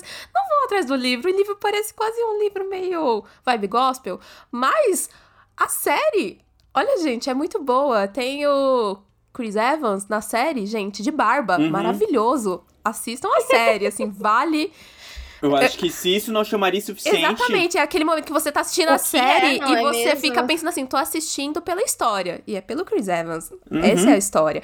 É, totalmente. Mas eu vou falar aqui sobre o Watchmen, gente. E eu me enrolei toda para falar, por quê? Porque o Watchmen série, ela não é uma adaptação dos quadrinhos, mas ela ainda é baseada na, na, na nos quadrinhos do Alan Moore, né? né? Todos os heróis, todo o universo criado pelo Alan Moore. E eu acho que ganha muito por não ter sido já uma adaptação, não terem pegado para fazer tipo que nem o Zack Snyder fez e só terem colocado isso como uma série de TV, porque ela é uma série com muitas camadas, que fala sobre muita coisa e ainda assim fala sobre super-heróis. então, é incrível. Eu acho que é uma é uma não, talvez seja a minha minissérie favorita da vida, talvez seja Watchmen. Eu não me esperava tudo que foi me entregue. Eu sei que muita gente não curte tanto, principalmente por conta das adaptações, por conta de protagonistas por conta do Dr. Manhattan, que é, que, que, que é o presente na série. Na verdade, o nome disso é outro, né? O nome disso é racismo, é, né? Sabe, Porque sabe. é isso que. É, a única forma de vocês não gostarem dessas coisas, gente, tem nome e sobrenome. É racismo. É porque vocês estão acostumados com protagonistas brancos o tempo todo. E é isso, né? É, é isso. Mas assim, a série, ela é maravilhosa. A minissérie, ela tem uma carga tão caótica e confusa e ela é tão determinada a acontecer no mistério que ela tem que ser. Então, de episódios em episódios, para quem nunca assistiu, eu, eu queria muito ter a sensação de rever ela de novo pela primeira vez. Porque eu acho que não. Eu queria perder minha eu memória também. e ver de essa, novo, assim, essa é a, Toda vez que eu penso né, nesse desafio de que que série você viria se perdesse a memória nesse momento? Eu veria o Watchmen, porque eu nunca vou esquecer da primeira vez que eu assisti o primeiro episódio de Watchmen ele é perfeito. Ele talvez seja um dos melhores Sim. pilotos que eu já assisti. Eu lembro que eu assisti ele três vezes, gente, no mesmo dia. Nossa. No amiga. mesmo dia, porque eu ficava, gente, o que que foi isso que eu acabei de aprender? Porque assim, além de a gente descobrir muita coisa sobre a série, a gente aprende com a série. Aprende muita coisa. Não muita coisa só da vida, mas muita coisa sobre a própria América, muita coisa sobre comportamentos é, em volta racial. Então, a série ela é feita para se falar com muitas pessoas, ela, ela infelizmente não consegue atingir todo mundo, porque tem muita gente aí, como a gente disse, que virou o nariz, né, para umas coisas extremamente inúteis e fúteis, porque, cara, é perfeito, é perfeito. E assim, ai, eu nem sei mais o que falar, porque ela é maravilhosa. Eu, eu sempre começo a pensar e, e, e, lembrar dela, e eu começo a já. Meu olho enche de lágrimas, gente. Não sei porquê. Tipo, eu começo, Ai, eu começo a lembrar dela e eu fico, tipo, realmente. Foi, foi um marco. Foi um marco para mim, o Watchmen. Foi, um, foi um, um, grande marco. Acho que o Eric assistiu também a série. Eu não sei se o Eric leu Assisti, os quadrinhos assisti, do Alan Moore. Eu então, eu, eu não eu vi o filme do, do Zack. Eu, eu só vi o filme do Zack Snyder, que. E aí a série é uma continuação dos quadrinhos, Sim. né? Porque a, o final da série é diferente do final do, do da série, não. O final do filme é diferente do final do, dos quadrinhos. Exato. Mas é muito. Embora seja uma continuação dos quadrinhos, você não precisa, né, ter lido os quadrinhos, porque a história por si só já é. Assim, é, é muito grandiosa, sabe? Em tudo. E é muito louco, né? Porque a gente não pensa. Quando, eu lembro quando foi, tipo, anunciado o Watchman, tava ali a Regina King. Eu falei, meu Deus, o que, a Regina King sim, tá fazendo aqui? Sim. Que ela não faz. Ela não faz farofa desde de legal. de Miss Simpatia 2. Verdade. Essa mulher. Ela só tá em papel de drama, aí, drama, drama, assim. É, e eu ela fazendo super-herói, como assim? E aí quando eu vi o Watchman, e assim, é uma série de drama, e um drama, tipo, pesado, assim, Sim. que você fica. Sem... Nossa, aquele final dela na Nossa, piscina. Nossa, é tudo. E que, é, ah, é aquele final. Ai, Não, ai. é tudo, tudo é, é Gente, muito vocês bom. me deixaram com muita vontade aquele de assistir episódio essa em preto série. e branco. É, não, é, não, o episódio preto e branco que, que é focado. Cara, é, é, Talvez seja o maior episódio de minissérie que eu já assisti também. É esse episódio Sim. em preto e branco. Que, uh -huh. se eu não tô enganada, é o episódio 4? Ou episódio 5? Eu acho que é o 4. Que ele é maravilhoso. É o... E assim eu, eu preciso aqui já falar o meu grande amor que eu tenho pelo Damon Lindelof, que assim, é um dos maiores roteiristas que a gente tem na atualidade. Ele que fez Lost, que fez outras grandes séries, porque tem uma outra que eu vou falar aqui, então não vou falar agora dela. Mas, assim, o que ele faz com o Watchmen, eu acho que ele não tenta, tipo, eu vou fazer um Watchmen pra essa pessoa, vou fazer um Watchmen pra essa pessoa, eu vou fazer um Watchmen que todo mundo vai comentar sobre. E não é sobre hypar, tá? Não é sobre, tipo, vou querer que as pessoas comentem porque é só uma série de super-herói. Ela já nasceu ela clássica. já nasceu clássica. É isso, ela já nasceu feita. Pra... E a minha tristeza é o quê? O Watchmen não ter recebido tantos prêmios o quanto talvez deveria ter recebido. Novamente, o Emmy, assim, o M tem problemas, tem problemas muito sérios. Mas ele, ela ganhou o melhor Não, mas a Regina ganhou. King não ganhou. Tipo, se eu não tô enganada, a grande maioria dos atores nem foi indicada. Acho que a Regina King foi gente, indicada. Tipo, mas ninguém. Foi. mais ninguém. A gente, né, a gente não teve basicamente mais ninguém indicado. Então. Meu Deus. É uma tristeza, é uma. Pô, pensar, a gente tem a James Martin no, né, ali, no Sim. conjunto da obra. A, o grande retorno é dela, grande... né, foi porque... Não, ela, ela... Exatamente. Ela chegou a fazer Legion também, que é uma uhum. série que tá ali... Tipo, é uma... Ó, não tô saindo da pauta porque é baseada em quadrinhos também. que Legion, ela tá também, ela tá muito boa. Mas ali é o grande. Nossa, o Isa ganhou vários prêmios, ótimo. Acho que ganhou Sete. Ah, então tá perfeito. O M nunca errou. O M só acerta. é isso, maravilhoso, maravilhoso. Ai, gente, ótima série aí da minha vida, minissérie da minha vida. Se por acaso. Não foram sete, foram Olha, onze. novamente, M fazendo o seu, o seu, trabalho, entendeu? Entregando tudo esse M aí. Então, nunca, nunca errou. errou. nunca errou. E assistam, ótimo. Amiga, vale muito a pena. Assiste aí, tá facinho Eu na HBO. Com muita vontade. Tá facinho. Vocês me deixaram com muita vontade. Bom, muito bom. Se você não gosta de série de herói eu não amo. é. Você vai. Não, é, é aqui. É em parênteses pro público uhum. também. Mesmo se você não gosta de série de herói, você vai gostar é... de Watchmen. Se você tiver bom gosto. Se você não tiver bom gosto, aí já não é problema nosso, é né? isso mesmo. É bem isso. É bem isso. Esse é o melhor argumento para você defender o que você gosta. Eu gostei, eu vou começar a é usar. É falta de bom gosto de quem não é, gosta. Exatamente. Entendeu? Assiste até gostar. É, para mim é isso. É, Flavinha, a sua próxima. Bom, a minha próxima. não vai ser nenhuma surpresa, eu acho, de novo. Uhum. Mas eu escolhi Mind Hunter, uhum. que é uma tristeza muito grande no meu coração o cancelamento dessa série. Sim. Não superei até hoje. É, eu não sei se você. Você já assistiu, né, sim, Isa? Você assistiu também? Sim, é? já assisti. Não assisti. Meu, é, é, assim, é muito gostoso, é muito bom. É estranho, né? Você falar muito gostoso assistir uma série sobre serial killers. Ai, sei lá, né? Pra mim. Mas é, é Não muito... julgamos. Não julgamos, é que ninguém julga, é um espaço seguro. Ai, é muito bom, gente. É muito bom. Basicamente, é, acho que uma, muita gente já conhece, né? Mas é uma série sobre como que o primeiro policial, né? Eu chamo que é basicamente o primeiro é, caçador de serial killers, né? Então, acompanha o, um, um, policial, que é o Holden, né? Que é, é, que começa a criar de fato os perfis dos serial killers, porque até então não existiam, né? Os perfis dos serial killers. Sempre para alguém matar uma pessoa, essa pessoa tinha que ter um motivo específico, né? Uhum. É, e aí eles começam a criar esses perfis, enfim. E o livro é muito bom, só que é muito diferente da série. Então a série ela, ela criou ali um personagem para é, exemplificar a biografia que o livro na verdade é. Ele é a biografia do John Douglas, que é realmente um dos primeiros policiais, um dos primeiros agentes do FBI, né? A começar a criar o uh, perfis de, de serial killers. Só que aí eles pegam e transformam o John Douglas no Holden e acrescentam vários outros personagens ali na história então, basicamente, o paralelo que tem ali, né, entre série e livro, são os personagens, o, os assassinos, uhum. né? Que são os assassinos que aparecem na, na série, que são os assassinos que o Douglas realmente, o John Douglas, né, ele realmente é, entrevistou e foi atrás para começar a criar esses perfis. Então, assim.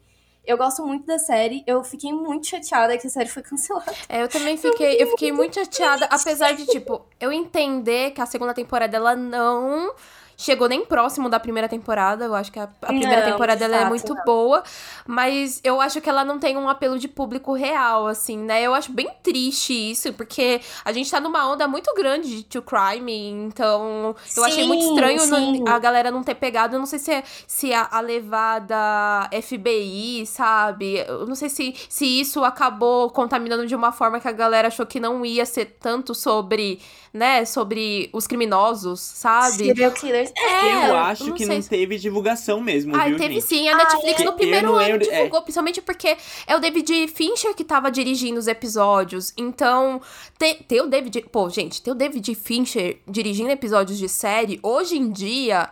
É um big deal. Eu lembro que quando. Até. Acho que o ano passado, ele fez um tweet sobre alguma coisa que ele tava fazendo. E todo mundo falou. Ai, é Mind Hunter, terceira temporada. Tipo, um monte de gente esperando meio que isso.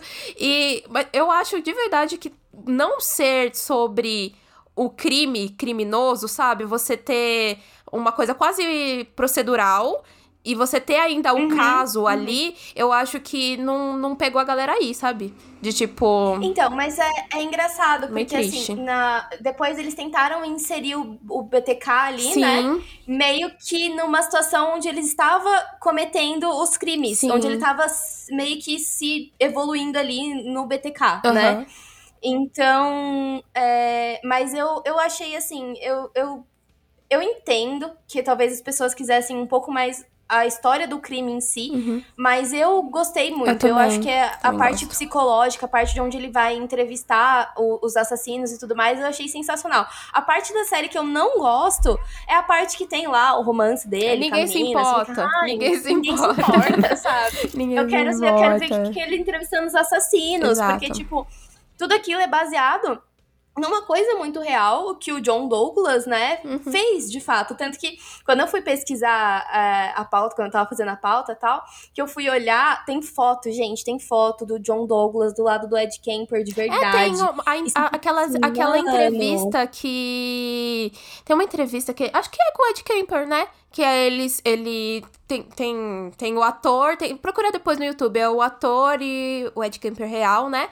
E eles colocaram lado a lado pra poder ver três jeitos, ver como é que tá dentro da série. Gente, é eles, perfeito. eles são idênticos. é, é idêntico. Eles são, eles, é idêntico, é Eu não idêntico. sei, a equipe de elenco e de, de caracterização dessa série foi perfeita. É, sim. Não tem um, não tem um assassino que não tá igualzinho ao assassino Sim. da vida real. O Ed Kemper é idêntico, gente. Eu, eu fiquei chocada. O David Beckwith, que é o Son of Sam, também. É quando eles fica, trazem não, o. Manson, né? Eu achei muito bom, porque é o mesmo Manson que depois é usado lá pelo Tarantino, né? O mesmo ator que, que faz o Sim. Manson. É. É usado Eu pelo. Tarantino. também. Eu falei, bicho, o cara ficou marcadão, cara.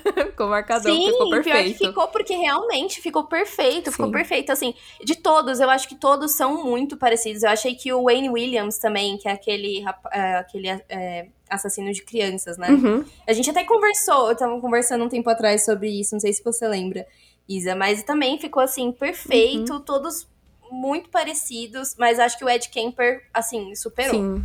Eu, o ator e a galera que, que escolheu, né, que fez o casting, gente, maravilhoso. Arrasaram, arrasaram. Fala, Netflix, mais uma aí pra sua conta de problemas.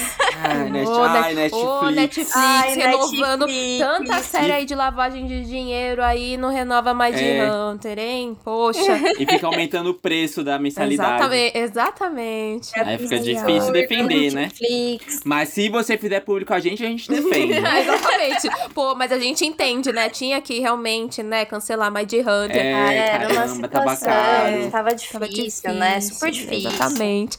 Eric, Casting bom. puxa o seu. A- a- essa série aqui é aquela é o- a série tópico só pessoas inteligentes entenderiam. e eu entendi. Ah, ah, lá vem. Que é The Magicians. The Magicians. Que pra mim, assim, gente. eu- Eu também é daquela série se só eu e mais cinco É pessoas toda vez que assistiram. você Porque- fala de uma série, eu sou obrigada a digitar ela no Google. Toda vez. É, porque assim. todo mundo largou ela na, na primeira temporada e cometeram um crime, porque eu já vou explicar. Porque assim, The Magicians. Eu nem sei gente, escrever é o nome uma da das série. séries que eu tem. nem sei escrever. É M-A-G-I-C-I-A-N-S. Tá. Ah, achei. Ela é baseada. Uhum. Assim. E aí, assim, é uma das séries que tem uma das mitologias mais bem construídas e estabelecidas que eu já vi neste universo, assim. Aquela, talvez a, me a melhor de todas. E, e aí, assim, a The, Magicians, ela foi meio que vendida como a versão adulta e sombria da saga lá do Menino Bruxo, que eu não vou dar palco. Hum, uhum. Porque o plot dela é basicamente sobre uma universidade de bruxaria. Então tem esses personagens que vão pra uma universidade. Em vez de uma escola, eles vão pra uma universidade. Uhum. E aí rola esse negócio de sexo, drogas e rock and roll. E o próprio uso da magia na série tá muito relacionado a dor e sofrimento. Então, tipo, quanto mais você sofrer e, e, e ter é, sofrido mais que a Juliette. Tipo, a Juliette seria a maior maga do mundo. Tipo, quanto mais você sofre, mais poderoso você é. Entendeu? E assim, a, a série, tanto a série quanto o livro, ela é meio que uma sátira sombria dessas principais sagas de fantasia. Então, Senhor dos Anéis, é... e principalmente as Crônicas de Nárnia. Acho que é muito ali da bebe da fonte das Crônicas de Nárnia. E a primeira temporada, ela muito vai nessa de tipo, tem todos os clichês que você pensar de dessas séries de fantasia, ela traz na primeira temporada. Então ela vai construindo esse universo com, com base nesses clichês que a gente conhece. Então tem uma profecia, tem os irmãos que vão para outro mundo, ou tem o, o, grande herói que é o único e uhum. tal, o protagonista. E aí as próximas temporadas, todas as outras, elas vão. É... Ai meu Deus, qual é a palavra? É quebrando esse. Não é quebrando a palavra, mas um, uma hora eu vou lembrar. Desconstruindo. Uhum. O nome do meu site, gente. Eu esqueci o nome do birosca do meu site. Desconstruindo. Uhum. A, as outras temporadas vão desconstruindo todos esses clichês e vão criando essa mitologia própria da série, tudo meio que ainda satirizando o, é, os universos de fantasia. E o negócio fica tão bem construído que, assim, você. Chega um momento na série que eles podem fazer um episódio sobre qualquer coisa que faz sentido no universo. Então, tipo, tem cada todas as temporadas tem um episódio musical e aí o episódio musical que eles começam a cantar do nada faz sentido no contexto da série. Faz mesmo, aí Eric. Tem... Eric. Faz, faz. Isa, eu tô falando assim, faz. Ai, ai. É, é assim, é sensacional. E é aquilo, tipo, aí tem um protagonista que é é, que normalmente, né, muitas é, séries e sagas literárias, o protagonista é sempre o herói, que, o, o personagem que é o menos interessante. E o protagonista de The Magicians é podre. Meu Deus, protagonista irritante. Mas os outros personagens são tão bons que não tem como você não se afeiçoar a eles. E aí, agora fazendo o contraponto com os livros, né? No, nos livros. A série tem cinco temporadas uhum. e os, são três livros. E aqui no Brasil só tem dois. Não traduziram o terceiro, não sei porquê. E, e é muito, né, é, é, a, a série, ela tem muitas coisas diferentes dos, dos livros, embora tenha ali o mesmo, a mesma alma, né? E tem, então tem personagens diferentes, tem personagens que ganham mais destaque. E aí uma coisa que é muito interessante também é que, assim, a, na série é estabelecido vários universos paralelos e linhas do tempo paralelas, e na própria série se estabelece que o que é contado nos livros faz parte de outra realidade. Tipo, é como se fosse outro multiverso. Então é tudo interligado. Tá vendo, Marvel? Aprende. Muito bom. E, e assim, tudo faz sentido, gente. Tipo, e aí a série, ela era da Sci-Fi, né? Então a gente já. Sci-Fi não, uma, um canal que tem muito dinheiro. Então eles, é, como é fantasia, normalmente depende muito de efeitos especiais. E eles conseguem fazer as coisas muito bem feitas, uhum. assim, tipo é, usando, a, tipo, tendo é, com base a limitação de orçamento que eles têm, mas é tudo muito bom. E eu lembro que todo ano terminava a temporada, eu já ficava preparado pro cancelamento. Eu ficava, não, vai ser Pô, cancelada. seis temporadas e a série conseguiram levar, caramba. Foram cinco ah, temporadas, foram cinco? assim. E, tipo, te... foram cinco. Seis. Se eu não me engano, foram cinco, gente. Acho que foram cinco. Hum. É, e aí, apareceram no, cinco aqui quando eu pesquisei. No final, a, a, a, ela foi cancelada na quinta, uhum. mas eles conseguiram reverter um tempo, tipo, de dar um final pra série. É um final meio aberto, mas que encerra a história. Ah, e, assim, sensacional, gente. Assim, inteligentíssima. Assistam The Magicians e não... E, e, pensa assim, depois da primeira temporada tudo fica perfeito. Nossa, na, eu na Globoplay só tá disponível as duas primeiras, gente. Eu acho que no Prime Video tem é, tudo. É da Sci-Fi, né? Eu acho. Hum. É. Assim, vale muito a pena, gente. E assim, o Quentin, que é o protagonista, ele é muito bosta. Uhum. Mas a Julia, que é meio que a co-protagonista, o personagem maravilhosa, assim. ela é incrível, assim, sensacional. Assista. Arrasou. Depois, me cobra na DM, se. Assim, aquilo de novo, né? Se você não gostar, o problema de falta de bom gosto é seu. Mas é muito bom. Ai, ai, muito bom. Ai, muito bom. Tá, eu vou aqui para minha próxima, que é uma indicação quase meio óbvia, assim, talvez quando a gente lembre de adaptação, quase todo mundo lembra dela. E eu tô falando de Orange the New Black, e quase ninguém lembra que é a adaptação de uma biografia, basicamente, né, da, da Piper Schaffner. E, cara, como eu gosto da primeira, primeira e segunda temporada da série, né? Eu gosto, eu gosto do livro, não gosto tanto porque ele não é focado talvez da mesma forma que é focada a série. A série realmente ela explora a profundidade ali da, da, da, do que ela se propõe. Eu acho que o livro é realmente quase uma biografia ali pelo que aquela pessoa tá, tá passando. Então a gente tem aí o personagem da Piper, que ela acaba sendo presa por um porque ela foi basicamente uma mula de ter entregado, ter, ter andado ali com uma mala de dinheiro entre um país ou outro, dinheiro de tráfico, basicamente, e era um dinheiro da ex-namorada dela, e ela acaba sendo presa, tipo, sei lá, quase cinco anos depois disso acontecer. Então ela tava ali vivendo a vida dela normal, até que ela foi presa e ela tem que ficar ali um tempo presa. E o livro é focado nisso, sobre esse tempo que ela passou ali na, na, é, na, prisão. E a série também é focada nesse período que ela passou lá e as relações que ela tem, a dinâmica que ela tem com essas outras presas, as histórias que ela tem com essas outras presas. Eu acho que né, a parte de ficção Netflix ali pra série, eu acho ela muito boa, principalmente porque a gente tem histórias muito palpáveis e muito pouco conhecidas.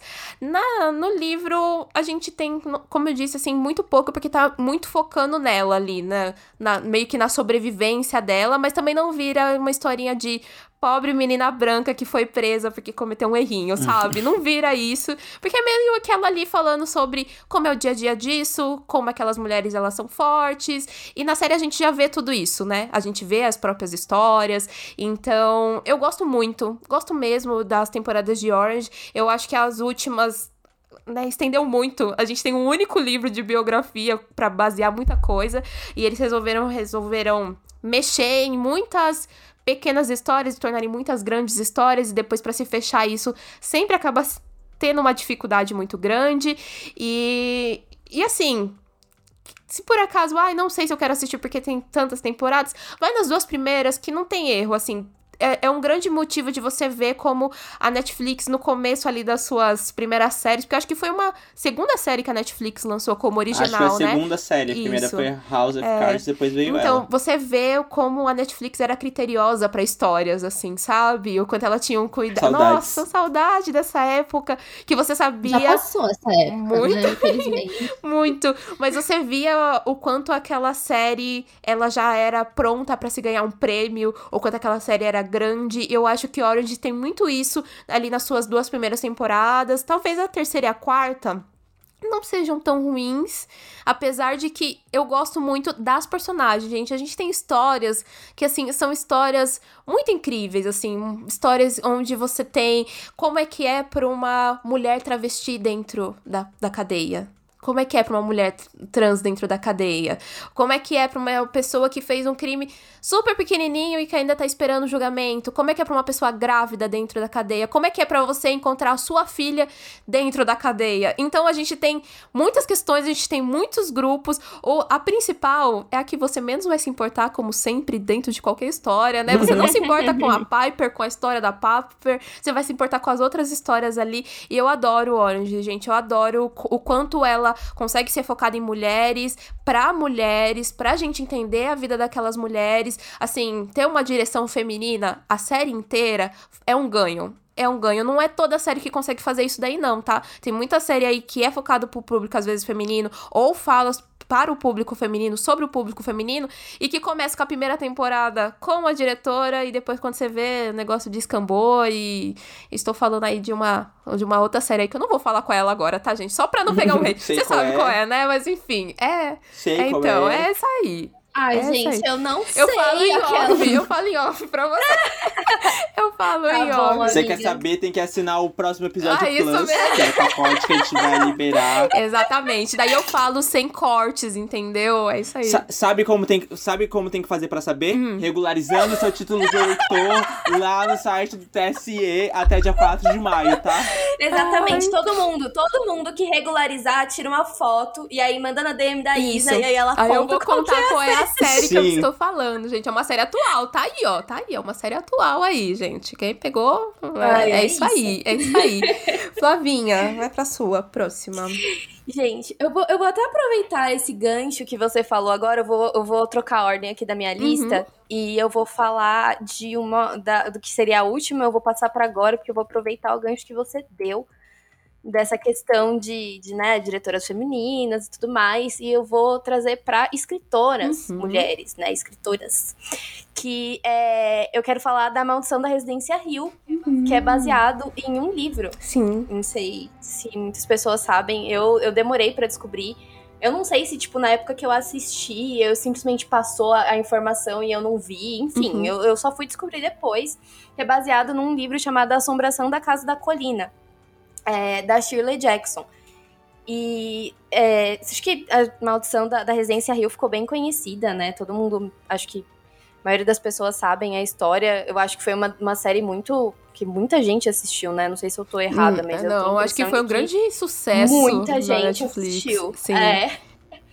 E aí depois também veio a, a, a Bly, né? Sim, Como é que é? Mansão a Mansão Bly. Bly. E aí também é, a galera assistiu em peso, assim.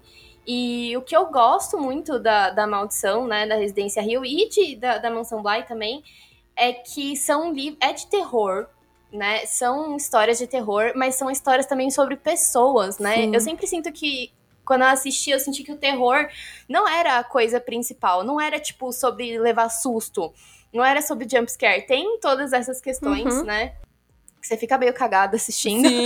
Mas é, você vê que, tipo, a história é sobre as pessoas que estão ali. Na, na Maldição da Residência Rio, é, a história é sobre a família, né? Sim. né? Tanto que cada episódio foca em um dos membros da família tal. Então, eu gosto muito da série. Eu sou muito cadelinha de coisa de terror e de mistério. Ai, Vitória Pedete tá maravilhosa, né? Ai, eu... gente, Vitória Pedete pode fazer qualquer coisa. Eu acho que se ela fizer uma cara de sofrida, eu já tô batendo palma pra ela, assim. tipo, a bicha é, bicha é boa, ela é boa. Gosto mesmo. Gosto mesmo. Quando eu assisti a primeira temporada de A Residência Rio, eu lembro de eu assistir sozinha, tipo, à noite, sabe? E eu, eu uhum. acho que eu tava uhum. fazendo maratona. Oh, é, e eu acho que eu tava fazendo maratona. Então, quando foi chegando ali nos últimos episódios, episódios eu tava assim, me cagando de medo. Porque acho que o último episódio ele é muito bom também. Mas no final eu tava lá chorando, gente. Eu tava lá chorando Porque é muito esse laço de família, de você falar, ai, gente, que bonito, Sim. puta merda. É muito boa. É Sim. muito boa a série. E Bly é a mesma coisa, Sim. né? A mansão Bly ai, lá. Gente, Jesus fica lá sofrendo pela sapatão. Gente, não eu, dá, não dá. Eu desidratei de tanto chorar nesse negócio. Eu desidratei de tanto chorar assistindo. Eu falei, esperei susto, ganhei depressão, depressão. sei lá, sabe? eu fiquei muito chateada. Mas eu gosto muito da série. Eu acho que é uma série que ela quebra muito essa questão de, tipo, terror é uma coisa normalmente, tipo, com cenas feia, sabe? Não uhum. tem fotografia muito bonita tal. E ela consegue quebrar muito isso, que eu acho a fotografia muito bonita. Uhum. E, e aí ela não se baseia só nisso, igual um certo filme aí, que a gente sabe que uh. é uma bosta o filme, a fotografia é linda, mas é uma bosta o filme uh. é, de terror. Uh. Mas é muito, muito, muito boa mesmo. Eu gosto muito da fotografia. E ela é escrita por uma, mo uma moça, né? Uma uhum. senhora, já faleceu, inclusive, chamada Shirley Jackson. E, gente, ela é muito pouco conhecida aqui no Brasil. Ela é leitura obrigatória, assim, lá nos Estados Unidos, se eu não me engano. Mas aqui no Brasil, ela é pouquíssimo conhecida. E ela é inspiração de Stephen King, ela é inspiração de Neil Gaiman, uhum. ela é inspiração de um monte de escritor que a gente baba ovo. E, tipo, ela por si só é pouquíssimo conhecida.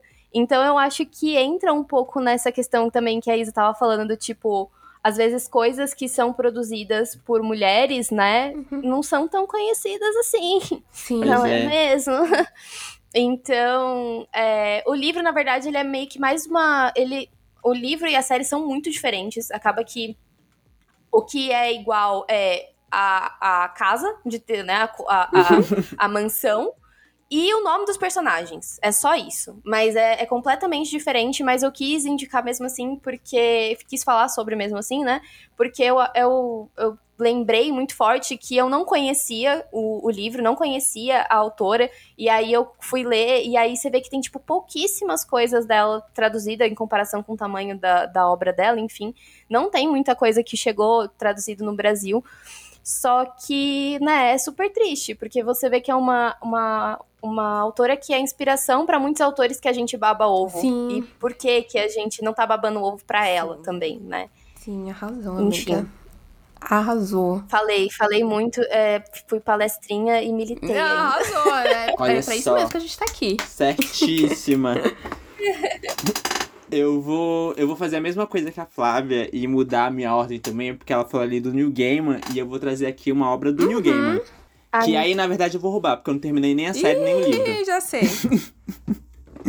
é Deuses Americanos. Sim. ninguém terminou a série Deuses Americanos. Ninguém, ninguém. Nem a série se terminou, né, nem gente? Nem a série se terminou, E gente. é muito louco, assim, porque o Neil Gaiman é um dos meus autores favoritos. Eu adoro é, esse homem. E aí, tipo, na época que eu tava começando a ler e engolir tudo que esse homem fazia todo mundo falava, né? Nossa, depois de Sandman, Deuses Americanos é o supra-sumo da obra dele, não sei o que. Eu falei, não, vou ter que ler esse uhum. livro.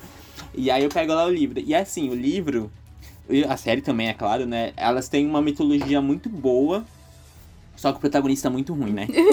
e o, protagoni o protagonista é a mesma coisa que uma porta. E isso, pra mim, o protagonista é a alma da, da história. Se ele não for bom, pra mim, a história não, não rende, sabe?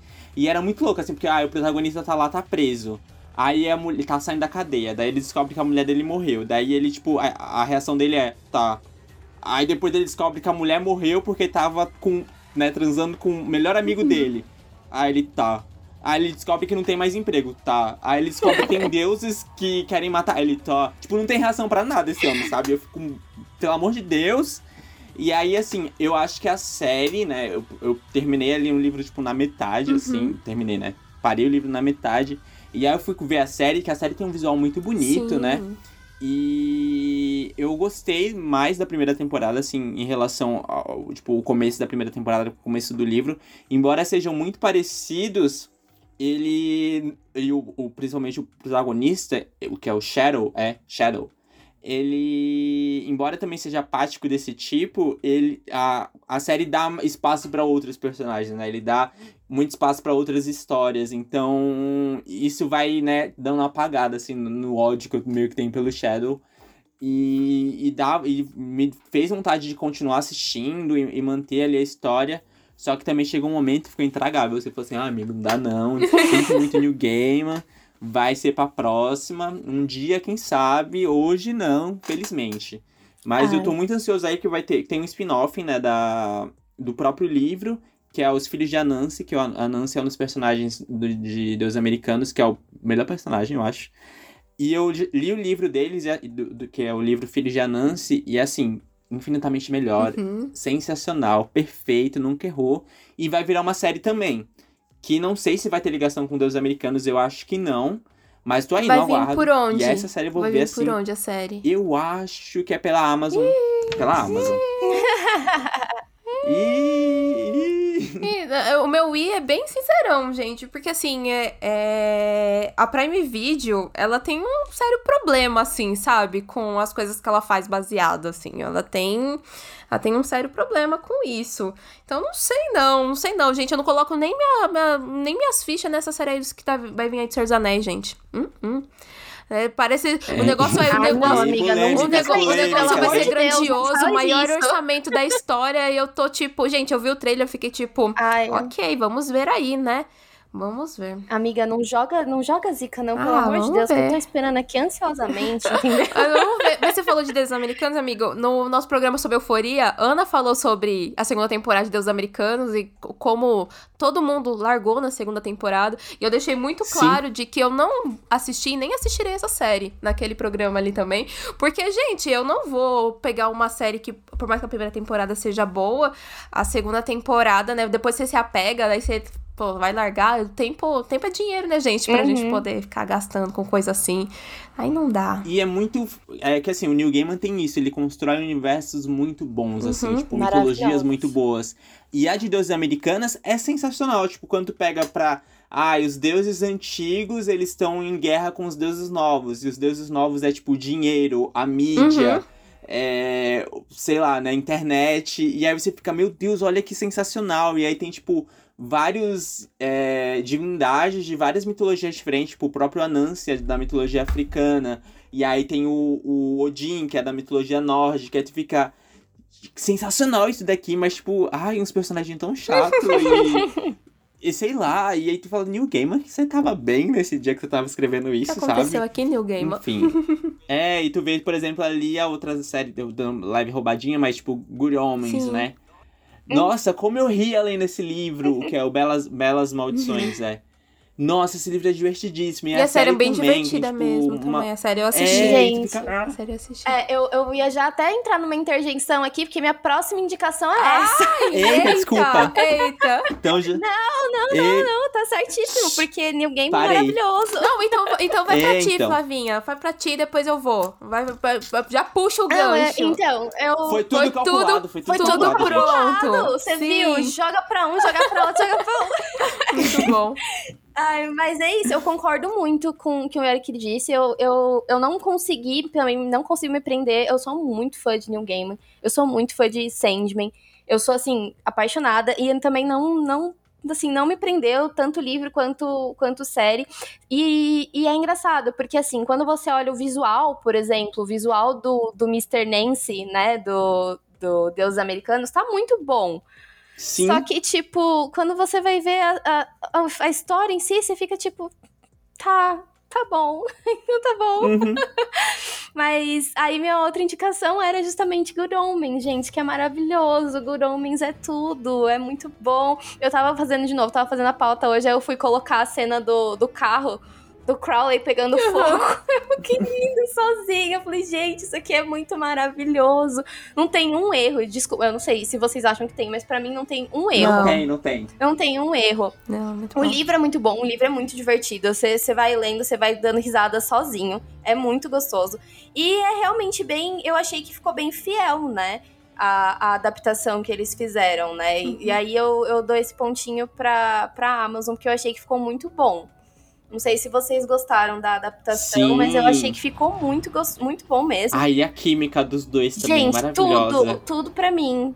Tudo pra mim, Michael Sheen e David de Tennant também fica, gente. E, e, assim, eles fazendo por fora, tipo, você vê que realmente é um, é um negócio ali que os dois têm, que às vezes eles lançam, na, na quarentena, eles estavam lançando uns videozinhos, né?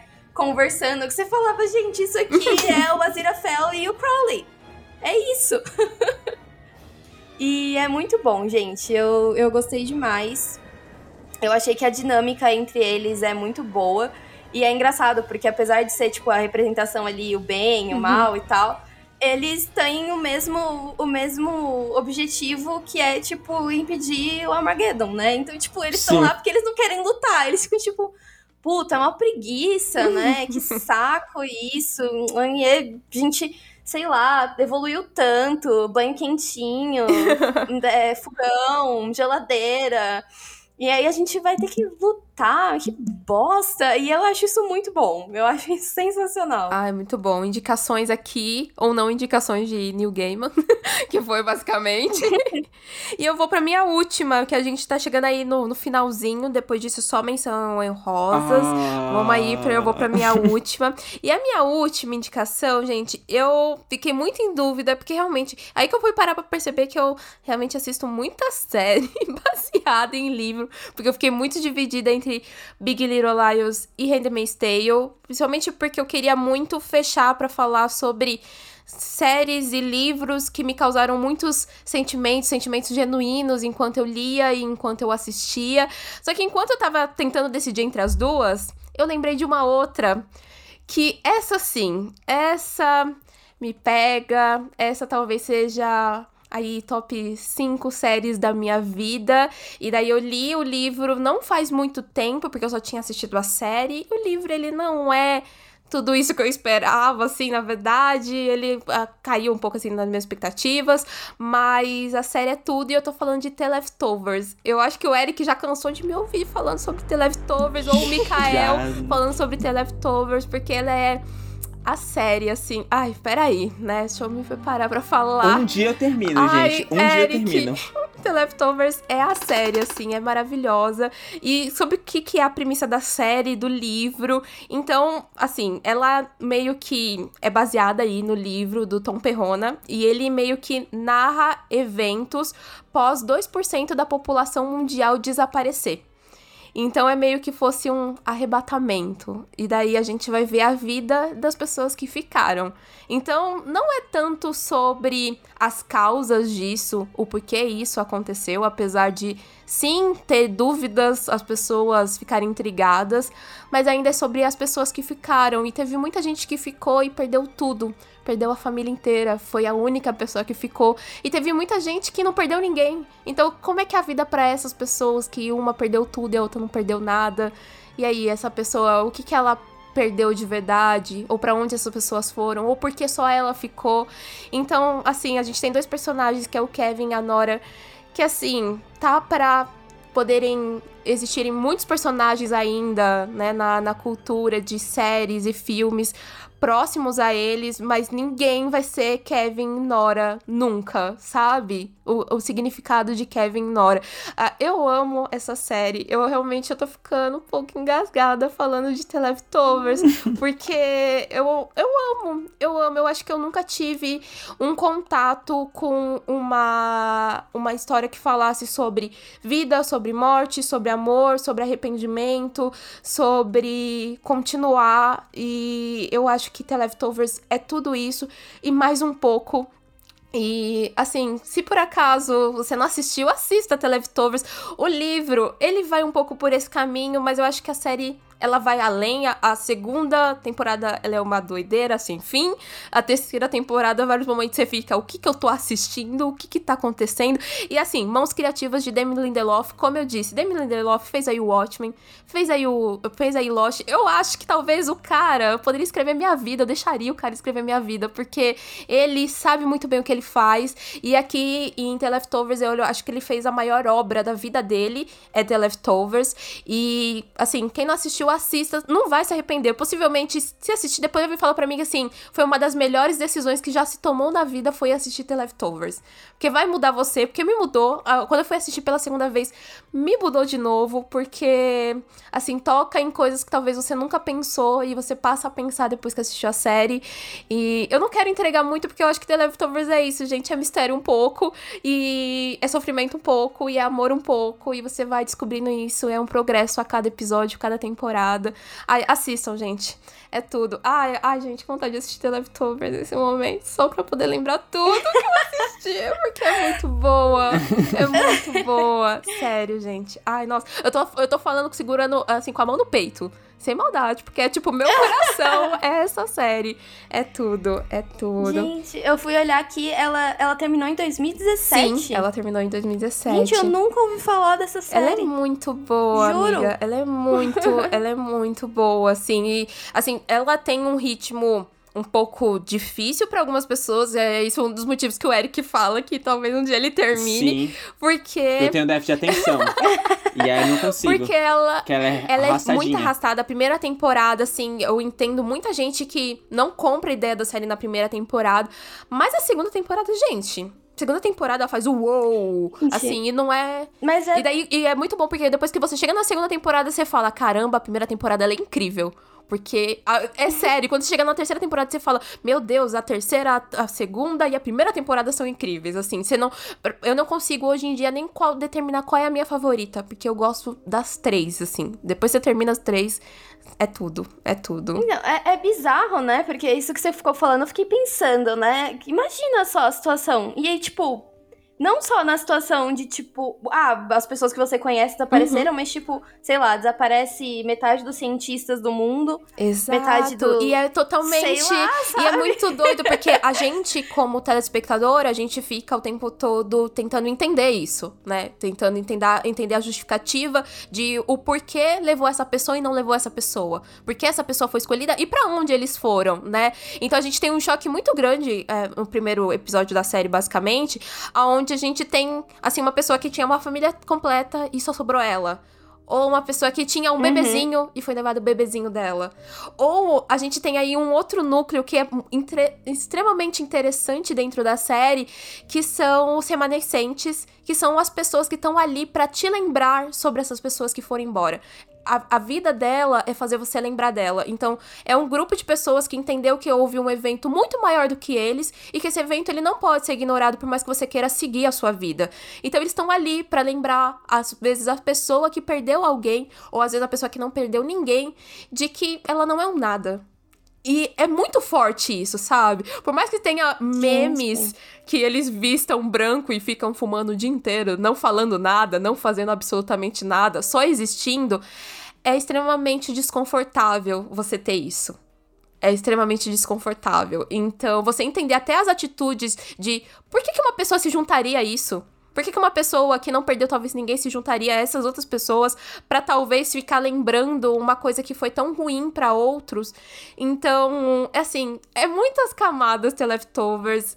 É uma história muito profunda, muito profunda e muito bonita e que vale cada minuto. Assim, eu me lembro de quanto eu cheguei no final da série e o tanto que eu chorei, mas eu chorava, eu chorava, porque eu ficava assim pensando, meu Deus, que coisa bonita, sabe? Que história bonita, que jeito bonito de se contar uma história. E eu tô ficando engasgada de novo aqui falando sobre ela, porque eu realmente eu fico assim besta de como uma série dessas as pessoas não assistiram ainda. Então vou assistir, gente. Vou assistir toda Victorious. Eu quero todo mundo emocionado, que nem eu. Que nem eu, gente. Quando eu assisti o final daquela, dessa, dessa série, a minha mãe tava desesperada, me dando um copo d'água de tanto que eu soluçava de chorar, entendeu? Minha mãe tava assim, bebe água. bebe água. Calma, é só uma série de TV, bebe água aqui. Então assistam. Tadinha. Ai, gente, ai, gente. Ai. Vai, Eric, vai pra sua última tentar levantar um pouco esse Ai, programa, vamos... talvez. e eu vou levantar, mesmo que eu venha com uma leve Isso. comédia. Não é tão comédia, assim, que eu já, provavelmente também já falei dela em algum perfilzinho. Uhum. Que é, que é, assim, é uma série meio amaldiçoada, porque é, ela, sei, ela teve dois uhum. livros e não teve continuação porque o autor faleceu. Uhum. E a série foi cancelada na segunda temporada. Então, assim, o 2 não é para passar pro 3, sabe? Que é Dirk Gently. Tem na Netflix. É baseado num livro do Douglas Adams, que foi o, o ah, autor você falou dela de... no petzinho, você falou dela. Você falou falei, falei na, no episódio claro. de séries canceladas, eu acho. Se eu não tô enganada. É, Cancelamentos que a gente assim, não superava, é, acho que uma coisa assim. É, tipo, depois do de The Way, Dirk Gently é o meu maior é. sofrimento que foi assim uhum. cancelado. Porque, nossa, é uma, é uma série tão perfeita, assim. Eu, eu amo coisas no nonsenses. Dirk Gently é o próprio suco do nonsense, sabe? e ela tem, tipo, quem gostou de Guia do Mochileiro das Galáxias, tipo assim, Dirk Gently é o puro suco também, assim. Então ela vai contar a história desse detetive que ele simplesmente não segue pistas, ele não vai atrás de casos, mas as coisas chegam até ele. Ele é um detetive holístico. Uhum. Então as, as forças universos conectam ele para que ele encontre o, a resposta para os casos. E, e aí tem essa trama, esse humor meio britânico, embora, tipo, o livro, né, o Douglas Adam, Adams é, é, era britânico. A gente fala no passado ou no, no, presente, né? Era porque ele faleceu. Enfim, fica aí o questionamento. é... Ele. Então, tipo, o livro, né? A, a, principal diferença ali da história é, tipo. O, o livro se passa no, na Inglaterra, todos os personagens são britânicos. Já a série se passa nos Estados Unidos. E eles mantêm só o Dirk como uma pessoa britânica, uhum. né? E é isso, tipo, são histórias completamente diferentes, mas com o mesmo espírito no, no sense viajado e cômico do que o Douglas Adams traz, mas com ah, eu não sei explicar, gente. Eu só assistindo Dirk Gently e é muito assim, é uma história de de investigação. Então, na série, por exemplo, é, acontece um assassinato numa cobertura de um hotel. E nesse assassinato tem vários focos de coisas queimadas, mas não tem nenhum sinal de fogo. Tem mordidas de tubarão e um cachorro. Só que, tipo, numa cobertura de um prédio. Como pode ter mordidas de tubarão na cobertura de um prédio? E aí, a pessoa que contratou o Dirk é o falecido. Então, como ele sabia que ia morrer? E aí é meio assim. E aí tem um, um, cachorro, tem uma garota perdida, e são coisas que parecem que estão completamente. não tão ligadas, né? São completamente aleatórias. Só que o universo liga elas e todas elas estão conectadas à solução do problema. É, assim, viagem, mas só assistindo e lendo também, pra, assim, pra entender o quão, quão viajado é, sabe? E vale eu, muito eu a pena gosto muito, Dirk muito dessa, dessa premissa, dessa sinopse. Eu lembro que você já tinha realmente falado dela, porque você deu, deu realmente o mesmo resumo que deu no meu PFzinho aquela Sim. vez. Eu lembro realmente disso. E eu lembro realmente de eu ter falado pra você que eu já tinha visto ela em algum lugar e você veio falar pra mim, foi em capa de, de livro. foi em capa de livro, foi sim. em capa de livro, sim. É, tipo, a, a, a, a primeira temporada, eu acho que ela, da, da série, ela fecha uhum. bem e aí a segunda dá uma expandida, que aí você fica esperando pra uma terceira. Ai, e aí não tem, tem a Não terceira. veio. E aí Ai, é, gente, é que triste, tristeza sabe? isso, é... né? Nossa, isso é de cortar o coração. Eu acho que essas pessoas que criam coisas maravilhosas deveriam ser imortais. Sim. verdade, verdade, concordo. Mas eu, eu fiquei interessada pela premissa. Nossa. Eu já fiquei já, eita, eu tô aqui. É, eu acho que você vai gostar, viu? Porque é, é, e o Dirk é um personagem. Sabe aquele personagem que ele é completamente sem noção? E, e, muito carismático, e ele meio que não sabe as coisas estão tá acontecendo, as coisas só vai acontecendo e ele só vai seguindo, sabe? ele vai e indo é... ali com, com, é... a, com a maré. É, e aí tem uma outra personagem na série que é a. Menina, esqueci o nome dela, acho que é Barbie o nome da personagem. Que aí o, o Dirk é um detetive holístico e ela é uma assassina holística. Então, ela mata pessoas aleatoriamente, mas ela são pessoas que deveriam morrer. Então ela só. Ela mata, assim, ela vê uma pessoa aleatória na rua, ela joga. Se a pessoa morreu, é porque a pessoa precisava morrer. E é, é nessa piração, sabe, assim. Ai, gosto. É... Gosto da doideira. obra, obra-prima, sabe? Gosto da doideira. E eu lembro que eu panfletava essa série, chegava no trabalho assim, gente, pelo amor de Deus, assiste Dark Gently pra não ser cancelado. pra não ser cancelado. E aí, infelizmente, não consegui fazer esse, esse trabalho. A Netflix, não, é, não sei nem se foi a Netflix que cancelou, porque eu acho que ela era parceria Netflix-BBC, e aí foi a BBC, sabe? Mas Ai, tristeza.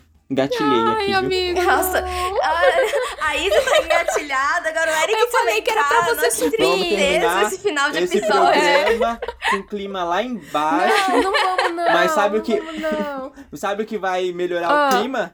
Você entrando no site da SE e regularizando seu título de leitor até o dia 4 de maio. Ai, meu Deus. Viu, conseguiu. Meu subiu Deus, o clima é de novo. Isso. Subiu o clima de novo. É isso. Acreditamos em você, ouvinte. Acreditamos em você. Vai lá. Vai lá. E agora, agora vamos para nossas menções honrosas, então. Porque eu já quero saber de vocês. Porque assim, a nossa menção honrosa, antes de eu pedir para vocês falarem de vocês, né? A gente vai fazer um pouquinho diferente. Então a gente. Porque a gente já. A gente deu uma roubadinha, né? Enquanto a gente tava aqui indicando. A gente foi falando sobre outros livros e até mesmo outras séries. Mas eu vou. Vou pedir para que a gente indique aí séries, talvez que a gente ainda não tenha lido o livro, ou livros que a gente esteja esperando aí a série sair, então a gente ainda não viu a série. Eu acho que fica aí um grande vem aí, né? Um vem aí dos dois lados. Ou vem aí da leitura, ou vem aí da série. Vamos começar com você, Flavinha. Me fala aí a sua primeira. Ai, gente. O meu primeiro vem aí. Hum seguindo na linha do que eu já estava falando agora há pouco, é Sandman. Ai, sim, é tá na minha lista também aqui. do Sandman, porque estou como? Trêmula. Você tá também, estamos, Eric? Estamos, E vocês gostaram, vocês gostaram do teaser demais, que saiu assim. lá da Netflix? Eu gostei, eu gostei. Eu gostei. Eu achei eu, que. Eu preferi não ver. Não viu? Ah, eu vi, eu gostei. Mas é que é tão pouquinho, uhum. né? Quase nada. Eu lembro que, assim, quando eu vi o, o elenco, a única coisa que eu fiquei pensando é que eu achei que o, o ator que vai interpretar o Sandman é muito novinho. Uhum. Mas, tudo bem, porque na real isso não importa. Isso não importa. Não importa não. que a morte está sendo interpretada por uma atriz negra. Uhum. Não importa, não nerdola, importa. safado. Muito bom. Ai. Gente, o tanto de treta que eu entrei por causa que as galera. Ai, não, porque a gente já se viu. Porque a morte era, é uma menina gótica. Amiga, sai fala, do Twitter, amiga, negros. não pode. Amiga, Ai, amiga, não. eu não consigo. Amiga, quando você vê matéria lá que tá escrito assim, veja o ator de Sandman, você não abre os comentários da matéria, você não Sim. vê Não, eu, nossa, eu entrei em cada treta. Porque, tipo, ela foi a personagem que a galera mais é, implicou. É por que será? Pela mesma razão que vocês estavam comentando, não é mesmo? Sim. A gente sabe por que, que as pessoas estão implicando, Sim. porque a atriz é maravilhosa. É aquela atriz que fez, eu não sei o nome dela, mas é a atriz que fez The, uh, The Good Place. Não é ela, se eu não Sim, me engano. É, eu acho que é ela mesmo. É, eu é, amo essa atriz. Ela é muito boa, ela é Nossa, é muito boa. Eu lembro que teve um ano que ela foi a pessoa que mais trabalhou nesse país, porque ela tava fazendo, tipo, uma, nesse país, nesse mundo, porque ela tava fazendo, tipo, umas cinco séries ao mesmo tempo. Então, ela tem várias part... assim, ela fez várias participações, né? Eu não sei se ela tem alguma coisa como protagonista, mas eu consigo lembrar dela em várias participações e ela, é ela... é muito boa. Ela é, ela é uma das protagonistas, se eu não me engano, da. aquela série que acho que ninguém viu, que é Porque as Mulheres Matam. Ah, sim, sim, da Globoplay, né? Que tá na, do... Interessante. na, na Globoplay. Eu acho que eu sei qual é. já fiquei Isso. interessada pelo nome, já. Tem. É, acho que você vai gostar, Flávia, porque essas, né, parênteses, é uma história de três mulheres de épocas diferentes, então, tipo, aí uma é, sei lá, dos, do, dos tempos atuais, uma é dos anos 50 e outra dos anos 80. E elas cometem um assassinato e aí você vai entendendo a história do porquê que elas mataram as pessoas aí. Muito bom, já fiquei interessada já, já vou colocar na lista também. Ela tá disponível aonde? No Globoplay. Aí já, já, já, tá, já tem um programa para quando a gente terminar o, o, episódio. só. Mas é isso, gente. Acho que o meu, meu mais forte vem aí é Sandman. Eu tô muito, eu sou muito fã de Sandman. Muito, muito, muito. Eu li Sandman quando eu tava na escola ainda, que um professor de matemática emprestou para mim as revistas dele de Sandman, que era aquela revistona antiga, uhum. daquelas versões pequenininhas, sabe? Me dá no coração até hoje, porque eu queria achar aquelas versões e não tem mais. Oh. Ai, que Fico chorosa. Só aquelas de 150 reais, né? Como se a gente então, conseguisse comprar, que é. ótimo. E o pior é que eu vou te falar, eu tenho todas essas. Meu Deus, mulher, riquíssima. Eu tenho todas. E ainda por cima, quando eu, eu vim morar com meu namorado, ele também tinha. Então a gente tem o dobro. Olha só. Meu Deus, tem que fazer inventário disso aí. Tem que, tipo, fazer aqueles documentos pra mostrar que, tipo, é, é valioso é, esse negócio aí. É, entendeu? E tá valendo mais. Hoje em dia tá valendo mais do que quando foi Sim. lançado. Então, mas assim, é triste, né? A gente fala assim, mas é triste, porque é o tipo de história que você quer que mais pessoas tenham uhum. acesso. Sim. Tá não caro, tem. caro. E tá caro. infelizmente a gente sabe que com a série vindo aí, o preço vai, vai ficar, ficar, mais caro. caro. Exato, é. exatamente. Vai ficar mais caro. É Mas é meu grande vem aí, que eu sou muito apaixonada, eu sou muito fã e tô esperando ansiosamente. Ah, estamos aí. Vamos ver, né? Vamos ver. Tenho um pouco de medo de adaptações quando é muito grande assim, sabe? Eu tenho medos. Amiga, não zica. Desculpa, não gente. Não, tudo é, eu tenho eu muito tô... medo. Desculpa. É isso. Às vezes eu fico lembrando que é Netflix, mas aí eu prefiro então, não pensar. Toda vez que eu falo Netflix gente, e Prime Video, positivo. eu fico tipo. Eu te, é, é um preconceito. Se por acaso fosse HBO, eu estaria depositando todo o meu dinheiro ali? Sim. Sim, de verdade, gente. Porque tem muita coisa que a Netflix, ela simplesmente, ela caga. Então, então, é então, eu concordo, mas eu vou falar. O Neil Gaiman, ele é muito protetor da obra dele. Ele, tipo, protege muito forte a obra dele. Então, é, eu sinto que talvez, por ele estar tá sempre ali bem em cima, é, talvez dê certo, sabe? Tem um, inclusive tem um negócio de The Good Omens que é muito engraçado, que, tipo, eles queriam fazer um, para, um, um parênteses aqui. Uhum. Eles queriam fazer uma cena, eu acho, do Crowley no cemitério, uma cena meio, né, assim, sexo uhum. no cemitério, um negócio assim. e aí o New Game pegou e falou assim: se vocês colocarem essa cena, eu vou sair daqui agora. Eu vou me jogar na frente de um ônibus. e eu vou falar que foi porque vocês colocaram essa cena na série, sabe? Um negócio assim. Super dramático, mas sensacional. Porque você vê que, tipo, ele realmente é ele fica em cima, sabe, do que tá sendo feito com a obra dele, e eu acho que tem que ser assim Vamos mesmo. lá, eu, um eu tô, eu tô com legal, os dedos cruzados. Eu tô com os dedos cruzados, eu, eu depois... Gente, é que assim, eu não tô tentando criar não expectativa com nada, entendeu? Tô tentando ter surpresas. Então eu prefiro mil vezes eu falar, gente, não sei, tô com o pé atrás, entendeu? Pra tudo, do que eu depois eu começar, né? Porque eu sou a pessoa do hype fácil. Né? Eu vi o negócio, eu falei, ai meu Deus, amei. Hum. Mil, dez de dez já agora. Não preciso nem assistir para saber que é maravilhoso. Então, nesse momento, tô com o pé atrás de tudo. pé atrás de tudo. E tu, Eric, qual o seu vem aí? Ai, qual o seu vem é, aí? É, é, engraçado, porque todas as últimas coisas que eu li vão hum. virar série. Eu não sei o que tá acontecendo. São coisas que eu pego aleatório e vai virar série. E a última coisa que eu li foi essa semana, que vai, virar, vai lançar a série este mês, dia 22, que é Heartstopper. Que é uma HQ muito fofa. Meu Deus, eu engoli essas HQs. São dois volumes uhum. que tem. Que é basicamente a história de dois bolinhas que se apaixonam. E é isso. Você não precisa saber de mais nada. E o trailer é muito fofo. E a história é muito fofa. E aí é tudo muito fofo. E eu tô louco pra, essa história, pra, pra ver essa série, porque parece que tá tudo. Tipo, tu pega o trailer e pega as cenas do quadrinho, são, tipo, até o, o ângulo assim da câmera é igual, sabe? E eu tô ansiosíssimo. É isso. The Hearts, é Heartstopper, o nome da, da e HQ. E ela vai sair por onde? Na Netflix.